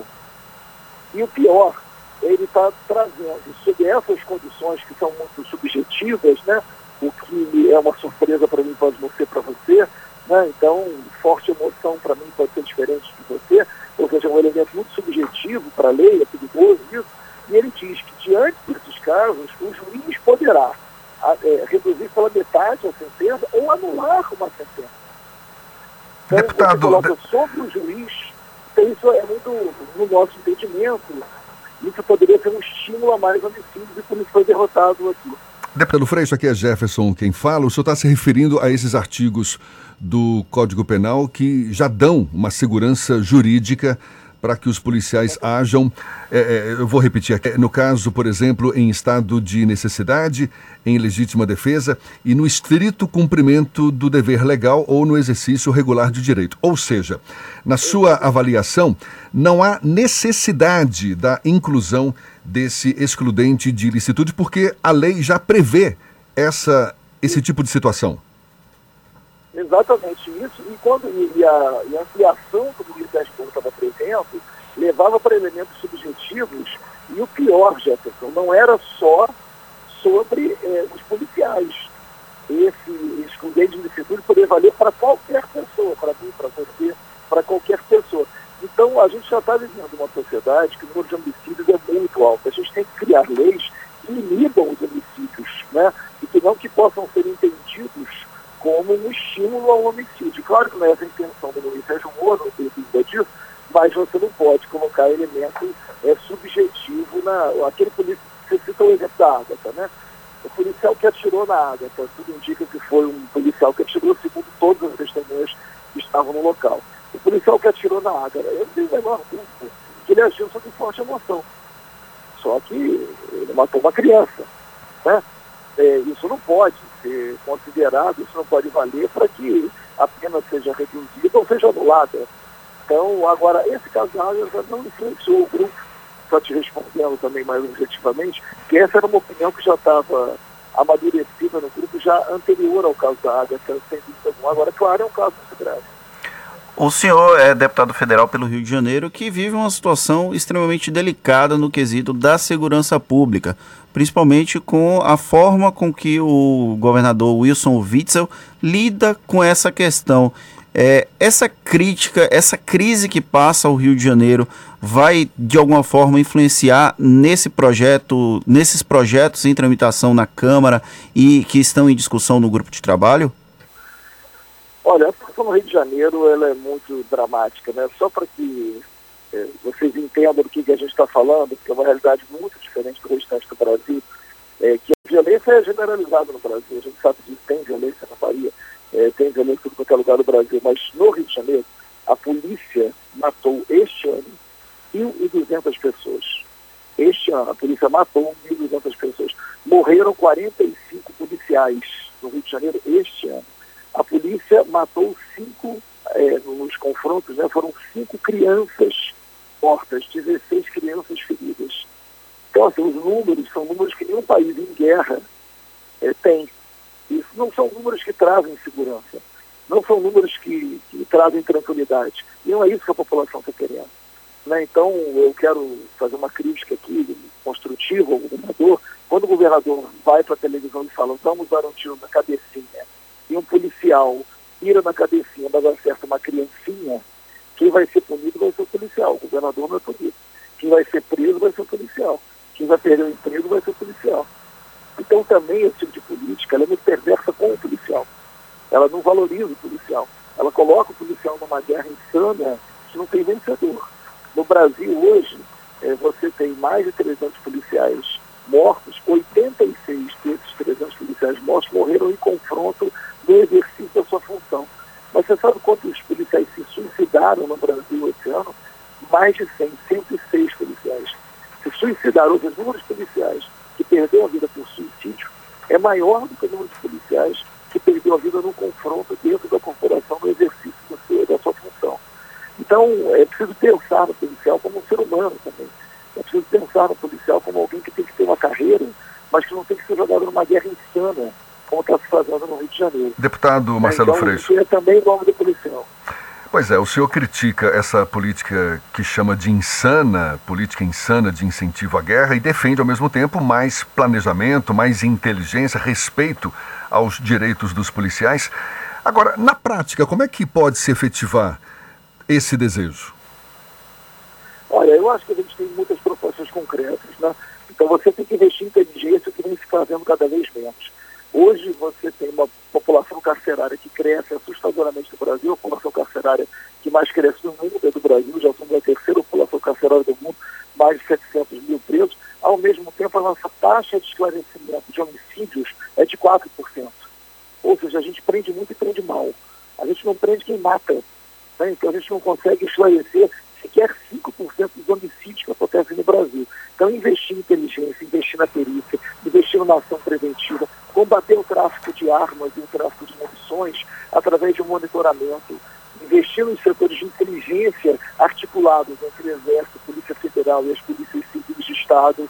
Isso não é feito. Isso é absolutamente precário, ao ponto do maior traficante de armas do Rio de Janeiro ser vizinho do presidente da República e ninguém sabia. Você quer falta de inteligência maior do que isso? É, o cara que matou a vereadora, que foi um caso de repercussão internacional, e era um dos maiores traficantes de armas do Rio de Janeiro, foi, foram encontrados 117 fuzis na casa dele, ele era vizinho do presidente. Olha como isso é grave, né? como falta um mínimo de inteligência, né? de investigação. Então, no lugar de você pegar o policial, colocar numa guerra que nada tem de efeito positivo, porque você entra numa favela, você mata, você morre, e no dia seguinte a favela não tem nada de diferente. Né? Então, entrar nessas áreas onde o crime estabeleceu, né, proporcionando sobre aquela população que é vítima do crime condições melhores para tirar espaço do crime e investir em inteligência, sem dúvida alguma, é muito mais eficaz do que colocar o policial para matar e para morrer. Deputado Marcelo Freixo, é, para encerrar a nossa entrevista, o senhor era muito amigo da Marielle Franco, a vereadora que o senhor inclusive citou. O senhor tem acompanhado as investigações? Existe algum tipo de avanço que ainda não veio a público e que o senhor pudesse pode compartilhar conosco? Não, sem dúvida alguma, eu acompanho diariamente essa situação da, da, do caso da, da Marielle. É, a gente já tem mais de um ano e meio, um ano e meio, né? Suicídio da Marielle é um tempo inaceitável para uma não resposta definitiva do caso. Agora, é, sabemos, e, já houve a prisão do, do, assassino da Marielle, mas não do mandante. Então, acho que isso é um ponto que mexe com a democracia brasileira, porque a Marielle, não que a Marielle valha mais do que a vida de qualquer pessoa que entende que não, qualquer homicídio é grave, tão grave quanto qualquer outro mas era uma vereadora que foi morta, segundo as investigações, por uma razão política, e que não sabe qual foi. Que grupo político é, vive no Rio de Janeiro, em plano século XXI, que é capaz de matar como forma de fazer política? Isso é uma ameaça à democracia, isso não é só um homicídio. Enquanto a gente não souber quem mandou matar, a gente não sabe a razão da morte. E isso é muito sério para o Brasil inteiro. Né? A gente está falando de exercício uma mulher que se torna vereadora que é brutalmente assassinada e que a gente até hoje, um ano e meio depois, não sabe a razão. A gente sabe que apertou o gatilho. Mas quem mandou, quem pagou, quem planejou, qual a razão disso? Isso até agora a gente está sem resposta e a gente cobra isso todos os dias. Deputado federal Marcelo Freixo, que é do PSOL pelo Rio de Janeiro, conversando conosco aqui no Isso é Bahia. Muito obrigado pela sua disponibilidade, pelos esclarecimentos, pela atenção dada aos nossos ouvintes. Um bom dia para o senhor. Eu que agradeço muito, um bom dia para vocês, um abraço grande para toda a Bahia. Agora, oito e meia e já já, Secretaria da Segurança Pública do Estado lança campanha de doação de cabelo para vítimas de câncer. A gente volta já já. Você está ouvindo Isso é Bahia. Essa é a melhor semana para você sair de Peugeot Zero. Peugeot SUV Week na Danton Tem toda a linha de SUV Peugeot em condições exclusivas? Tem. Tem descontaço? Tem. Tem taxa zero? Tem. Tem bônus de até 10 mil reais no seu usado? Tem. Tem primeira revisão grátis? Também tem. E tem carros super completos, tecnologia, desempenho e robustez que proporcionam uma experiência única a bordo. Peugeot SUV Week é na Danton. Bonocô, só essa semana. No trânsito sentido à vida. SESI Saúde, saúde é com SESI. Para cuidar do seu corpo, para cuidar do seu sorriso, para cuidar do seu bem-estar. Para cuidar de tudo isso e muito mais, você pode contar com o SESI Saúde, que oferece serviços em odontologia, fisioterapia, nutrição, consultas, exames e muito mais. Tudo com preços acessíveis e valores especiais. Acesse sesisaudeba.com.br e descubra que SESI Saúde, saúde é com SESI. A combinação perfeita entre um modelo esportivo e de luxo. Conheça o seu novo Mercedes-Benz GLC 250 Coupé 1919 de R$ 362.900 por 345 mil reais à vista. Venha fazer um test drive e conferir. Rodobens Mercedes-Benz Salvador, Avenida Luiz Viana Filho 6864, no trânsito de sentido à vida. Olha já vê por todo lado em Camaçari. O trabalho tá barril dobrado. Quem mais precisa tem. Tem mais saúde tem. Tem mais asfalto tem. Tem mais creche tem. Olha que tem o gás que tem. Tem o BS novo fartamento tem. Campos e praças tem. Quem mais precisa tem. Bolsa social tem. Tem casa melhor tem. Tem mais cuidado. Atenção, até sábado tem a operação Terra Forte Garante. O menor preço Toyota, a Terra Forte garante. A melhor avaliação do seu usado, a Terra Forte garante. O gerente não vai perder venda. Está garantido. Yaris modelo 2019, últimas unidades. Preço imperdível e com taxa zero. E ainda, Etios com preço de nota fiscal de fábrica. Venha para a Terra Forte e garanta seu Toyota. Terra Forte. Paralela Magalhães Neto e loja ampliada em Lauro de Freitas. No trânsito desse sentido à vida. Imagine todo o encanto da Bahia em uma charmosa vila praiana, cercada de aventuras e belezas naturais. Assim é a Praia do Forte, um verdadeiro paraíso no litoral norte. Imagine curtir esse paraíso no Hotel Via dos Corais, um ambiente criado especialmente para momentos de relaxamento e descontração. Reservas 36768000 ou acesse viadoscorais.com.br. O Hotel Via dos Corais espera por você. Atenção, atenção! Neste final de semana tem mega feirão novos e seminovos na Grande Bahia. Não compre carro antes de passar da Grande Bahia. Onix Joy com parcelas de 1.079 e zero de entrada. Linha Onix e Prisma LT 1.4 com preço de nota fiscal de fábrica. E ainda, lote exclusivo de 20 veículos seminovos com garantia de um ano, preço de custo e transferência grátis. Mas é só neste final de semana. Mega feirão novos e seminovos na Grande Bahia. Norte Lucaia e Magalhães Neto. No trânsito desse sentido. A tarde FM.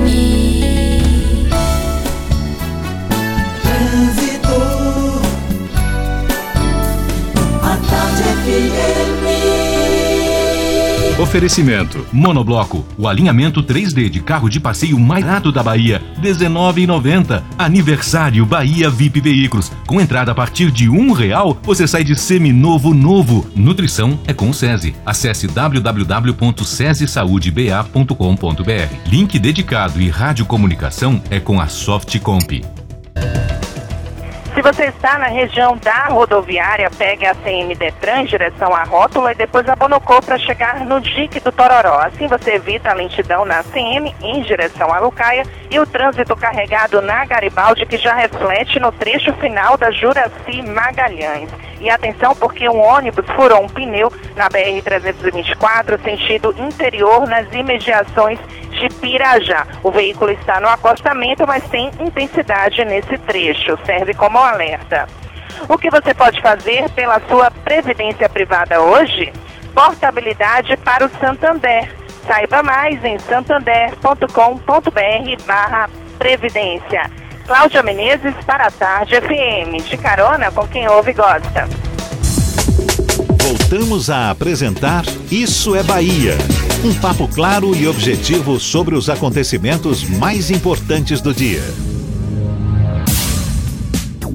Shows, dança, teatro, música, diversão. Ouça agora as dicas da Marcita com Márcia Moreira. Olá, vamos às dicas para esta quinta-feira. Considerada uma das grandes intérpretes brasileiras, a cantora Mônica Salmazo traz para Salvador as 14 canções do seu último álbum, Caipira. Fruto de uma pesquisa iniciada em 2003, o repertório propõe uma viagem às origens da música brasileira. O espetáculo integra a turnê nacional, que já passou pelo Rio de Janeiro, Porto Alegre e Recife. Hoje, às nove da noite, na sala principal do Teatro Castro Alves, ingressos a 60 e 30 reais. Há exatos 50 anos, John Lennon, Paul McCartney, Ringo Starr e George Harrison lançavam a obra-prima Abbey Road, considerado o último disco da carreira dos Beatles. Para homenagear a data, a banda Beatles em Cena apresenta o show Abbey Road 50 anos, onde vai tocar todas as músicas que fazem parte do álbum, que se tornou um clássico da música mundial. Amanhã, às 8h30 da noite, no Café Rubi, no Campo Grande, couver de 50 reais. E o cantor Jorge Zarat estreia hoje a segunda temporada do projeto Salsa Baiana, numa mistura de rumba, mambo, merengue e ijexá. O objetivo é botar todo mundo para dançar. A convidada da noite é a banda Chiclete com Banana. Antes da apresentação musical, acontece aula de salsa com a coreógrafa Maristela Lins. Hoje, às nove da noite, no Coliseu Rio Vermelho, ingressos a 30 reais. Outras dicas você acompanha no meu Instagram, Dicas da Macita, também no A Tarde Online e no caderno 2 do Jornal à Tarde. Beijos e boa diversão. Isso é Bahia. Agora, 21 minutos para as 9 horas e a gente dá um pulo até o interior do estado. Vamos até Itororó. Maurício Santos, da Itapuí FM, é quem está chegando mais. Bom dia, Maurício. Bom dia, Jefferson. Bom dia, Fernando. Ótima quinta-feira a todos. Jefferson, Fernando, começamos aqui com notícias aqui da nossa região sudoeste. Olha, identificados bandidos mortos em confrontos que iam tocar o terror na região. Seis suspeitos de integrarem aí uma quadrilha de roubo a bancos foram mortos durante uma operação policial na divisa entre a Bahia e Minas Gerais, nesta quarta-feira ontem. A perseguição começou na cidade de Encruzilhada, na divisa, quando os policiais baianos se aproximaram e houve o confronto com 12 suspeitos. Segundo informações da Secretaria de Segurança Pública, o grupo começou a ser monitorado há cerca de uma semana. Eles pretendiam atacar bancos nas cidades do sudoeste da Bahia. Os 12 suspeitos fugiram aí para o estado vizinho e foi perseguido. Na zona rural do município mineiro de Padre Carvalho, houve nova troca de tiros. No confronto, os assaltantes Levi Nunes de Araújo, de 39 anos, Valmir Silva Lemos, de 34 anos, José Mendes de Sá, de 36 anos, e outros três, ainda não identificados, foram mortos. O restante da quadrilha fugiu por um matagal. Levi é natural da cidade mineira de Pedro Carvalho. Já Valmir e José são baianos, das cidades Campo Formoso e Teixeira de Freitas aí, respectivamente. Agora dando um pulo aqui rápido em nossa cidade aqui, em Itapetinga, né? Ah, portanto, na noite da última quarta-feira, a Câmara de Vereadores aí de Itapetinga aceitou por 10 a 4 a denúncia que pede a cassação do vereador Diga Diga do PL. O vereador é acusado de quebra de decoro parlamentar por ter cuspido em um cidadão. Jefferson, é, Franci, é, Fernando, agora é com vocês. Bom dia. Valeu, Maurício. Muito obrigado. Um bom dia para você também. E a notícia da Secretaria da Segurança Pública do Estado que lançou a campanha Ligadas por Fios em apoio a mulheres e crianças que estão com câncer. A ação tem como objetivo recolher doações de mechas de cabelo para a confecção de perucas, além de lenços e turbantes. Os interessados podem doar em salões de beleza credenciados pela campanha ou depositar em urnas que vão ser distribuídas em diversos pontos de Salvador e também e em, em cidades do interior. Fernando. Falando em interior, a Bahia criou 3.400 postos de trabalho com carteira assinada no mês de agosto, resultado da diferença entre contratações e demissões. De acordo com a Superintendência de Estudos Econômicos e Sociais da Bahia, o resultado manteve o estado na liderança do Nordeste na geração de empregos formais. Entre os setores que tiveram saldo positivo estão construção civil, serviços, indústria de transformação, comércio e serviços industriais de utilidade pública. Agora, 8h41, temos também notícias de interesse dos nossos bolsos. André Luzbel, da BP Investimentos, é quem fala com a gente. Isso é Bahia. Economia. A Tarde FM. Bom dia, Jefferson. Bom dia, Fernando. Bom dia, ouvintes da rádio A Tarde FM. Ontem o Ibovespa fechou a sequência de quedas e subiu 0,58% a 104.500 pontos. Já o dólar fechou em leve queda de 0,30%, cotada a R$ 4,15. Como destaque de alta, tivemos as ações da Vale do Rio Doce, que subiu 2% após a vitória na justiça britânica para receber uma indenização de 2 bilhões de dólares. Também tivemos como destaque de alta as ações da Via Varejo, que subiram 2,28%, com a notícia de que está em conversas para a venda do Extra.com para o grupo Pão de Açúcar. Na ponta negativa, tivemos as ações da Oi que caíram 6%, fechando a 98 centavos após a notícia do Estado de São Paulo dizer que a companhia deve ser vendida em fatias. Para hoje não temos nenhum dado que deve impactar o mercado.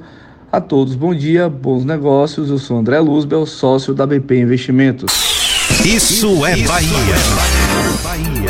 Torcedores do Bahia, em estado de graça, o time amanheceu a quinta-feira na sétima posição da tabela de classificação da Série A.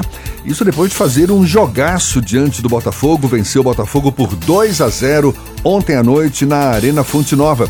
Agora o Bahia soma 34 pontos, está a um ponto do G6. Arthur e Elber marcaram os gols da partida, enquanto Gilson foi expulso ainda no primeiro tempo. O Bahia volta a campo na próxima segunda-feira para encarar o Havaí em Florianópolis. No basquete, a seleção feminina continua invicta na Copa América, que está sendo disputada em Porto Rico. O Brasil superou o Paraguai com facilidade por 101 a 59 na cidade de São Juan, que se garantiu na semifinal da competição. As comandadas do técnico José Neto entram em quadra novamente hoje para fechar a participação no grupo B da primeira fase diante dos Estados Unidos às 4 horas da tarde. É, e não teve jeito para a judoca brasileira Rafaela Silva. Ela perdeu a medalha de ouro, medalha conquistada na categoria até 57 quilos nos Jogos Pan-Americanos de Lima, no Peru ela a, a, acabou dando positivo, né? Ela foi, acabou sendo positivo em um exame antidoping realizado no dia 9 de agosto. No teste, foi constatada a presença de fenoterol no organismo da brasileira, medicamento usado para o tratamento de asma, pneumonia, bronquite e tuberculose. Segundo Rafaela, a contaminação pode ter acontecido de forma acidental. Lamentável isso para Rafaela, Infelizmente, a nossa judoca, campeã olímpica, campeã mundial, campeã pan-americana, perdeu agora a medalha pan-americana. Vamos torcer para que se resolva da melhor forma possível. Se ela efetivamente esteve, teve contato com essa substância proibida, que seja punida, mas se for algo injusto, que seja feita a justiça. E que ela tenha forças, caso de fato fique com essa punição, para se recuperar, para conquistar novos títulos, para continuar essa carreira brilhante que ela tem. A grande preocupação da Rafaela, Jefferson, é que os últimos ganchos por antidoping nesse sentido foram 12 meses. E aí, ela, se confirmado o doping, ela não vai participar dos Jogos Olímpicos de Tóquio em 2020 e era uma das esperanças de medalha de ouro para o Brasil. A gente dá mais um pulo ao interior do estado. Vamos a Rui Barbosa falar com Heraldo Maciel da RB Líder FM. Bom dia para você, Heraldo. Bom dia, bom dia Jefferson, Fernando, sou Heraldo Maciel, jornalista e falo diretamente de Rui Barbosa pela RB Líder 103,7 FM, emissora integrante do grupo JC Dinei de Comunicação. Um grande problema se avizinha das cidades interioranas a partir de 9 de outubro, que é o endurecimento das punições para o chamado transporte alternativo. É que a Lei 13.855-19 entra em vigor nesse dia. O fato é que a lei é, não dificulta apenas a atividade de quem é proprietário ou trabalha com esses veículos. Na imensa maioria das cidades do interior, esse tipo de transporte de passageiros é praticamente o único responsável pela locomoção de pessoas entre os povoados e as cidades, as sedes das cidades, e entre estas e as cidades vizinhas. A impossibilidade de uso desse meio de transporte gerará graves problemas econômicos às cidades, afetando o comércio, os serviços em geral e de saúde em especial, impedindo as pessoas de irem e virem.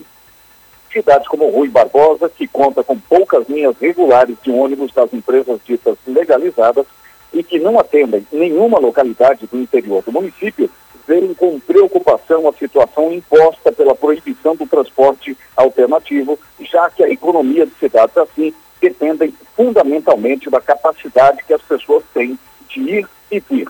É uma preocupação, está sendo discutida, mas as autoridades políticas, as autoridades administrativas precisam olhar com muita atenção para essa situação. Para o IFE Bahia, informou Heraldo Maciel, do Grupo J Civil de Comunicação, diretamente de Rui Barbosa. Muito obrigado, Heraldo. Agora, 8h47, a gente continua nosso giro pelo interior do estado. Vamos agora ao sul da Bahia, onde moradores de Itacaré continuam protestando pelas ruas da cidade e também em frente à Câmara Municipal de Vereadores. Eles protestam contra a construção de um restaurante na Praia do Resende. Os manifestantes alegam que o espaço é uma área de proteção ambiental e que a prefeitura local teria dado alvará para que as obras do empreendimento em área da Marinha fossem tocadas sem licença ambiental. As obras começaram na última sexta-feira e são de responsabilidade de um grupo sueco. A Prefeitura de Itacaré não se pronunciou sobre o assunto, mas a gente deixa aqui os microfones abertos para a defesa. Vamos fazer mais um giro?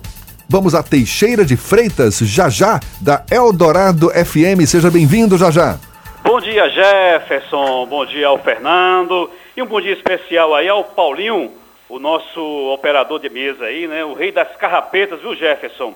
Vamos às informações aqui do extremo sul baiano, Jefferson. Olha, Jefferson, um suspeito é, de estuprar uma criança de 9 anos e um adolescente de 12, é um ex-professor da banda marcial, ele foi preso no final da manhã desta quarta-feira na Orla Norte de Porto Seguro.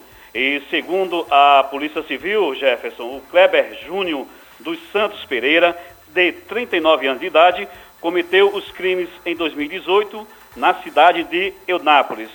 Ele já estava com a prisão preventiva decretada pelo juiz da primeira vara crime é, da comarca de Eunápolis e era considerado foragido já há alguns meses, viu, Jefferson? E de acordo com o delegado Bernardo Pacheco, que é o titular da Delegacia Territorial de Eunápolis, quando mesmo ali praticou os estupros, o Kleber exercia a função de professor da banda marcial do Colégio Modelo Antônio Batista, no bairro Juca Rosa, ali é, numa cidade de Eunápolis. E lembrando que uma das vítimas, Jefferson, era sua aluna na banda é, marcial. Ó, lembrando também que nós tivemos um caso desse aqui na cidade de Teixeira de Freitas, nesse último final de semana, esse elemento, mais um outro elemento aqui na cidade de Teixeira de Freitas, está foragido. Eu mesmo é, praticou esse abuso sexual com uma criança de 10 anos. Só para lembrar que os números em Teixeira de Freitas, Jefferson, nós tivemos em 2018 46 casos né, é, de estupro entre crianças, esses casos entre crianças e adolescentes. E agora, no mês, no, no ano 2019, nós temos aqui 33 casos já registrados. E fechando aqui as informações, Acontece hoje, né, o prefeito da cidade de Teixeira de Freitas, Timóteo Brito, ele vai se reunir com empresários dos segmentos é, de profissionais e representantes das empresas do setor de saúde e serviços, do setor da advocacia e serviços também, representantes de empresas do setor contábil e serviços, profissionais e representantes de empresas no setor da construção civil, loteamentos e serviços. A pauta, Jefferson, hoje é para discutir sobre a redução dos impostos, que é o ISS, né, Imposto sobre Serviços, o IPTU, Imposto Predial e Territorial Urbano, e fechando aqui mais um imposto, o ITBI, que é o Imposto de Transmissão de Bens e Imóveis. Da redação da Rádio Eldorado FM 98.9, a primeira de nossos corações, para o programa Isso é Bahia. Quem ouve, gosta. Jefferson, Fernando. Obrigado, Jajá. E olha, uma novidade para 2019 foi lançada a nova edição do Bahia Energy Meeting. Um evento que aparece como um dos maiores do setor no país. Reportagem com destaque na edição de hoje do Jornal à Tarde. Inclusive, o Grupo à Tarde apoia a realização desse evento. Todos os aspectos da cadeia de energias renováveis, sobretudo o que há de vanguarda no setor, vão ser apresentados e discutidos tecnicamente neste Bahia Energy Meeting. A terceira edição está re prevista, será realizada em dezembro, nos dias 3, 4 e 5, e ganhando agora status de um dos maiores eventos na área do país. E a grande novidade da proposta para 2019 é a ampliação da abrangência temática para além da produção solar, como ocorreu nas edições anteriores. Mudança que já fez do lançamento, realizado ontem em Salvador, um dos acontecimentos mais concorridos do setor.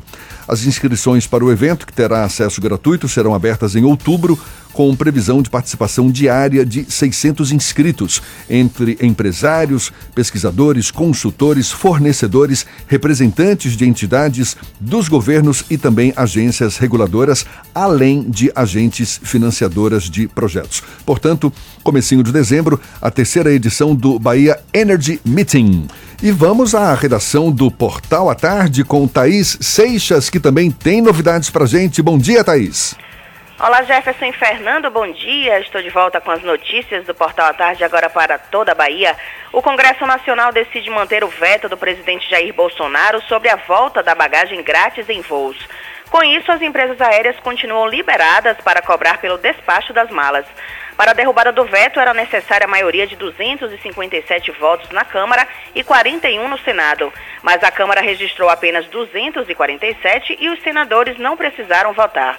A decisão diz respeito à medida provisória 863, apresentada ainda no governo Michel Temer, que autoriza as companhias aéreas nacionais a terem 100% de capital estrangeiro.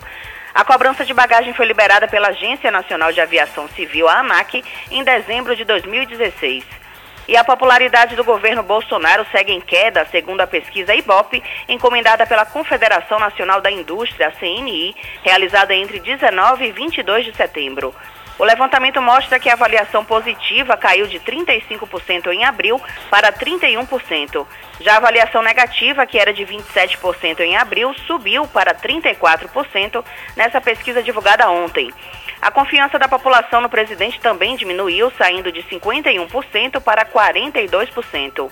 O IBOP ouviu 2 mil pessoas em 126 municípios. Essa, essas e outras notícias estão aqui no portal atarde, atarde.com.br. É com você, Jefferson. Obrigado, Thaís. Obrigado a você também. Tá acabando, Fernando.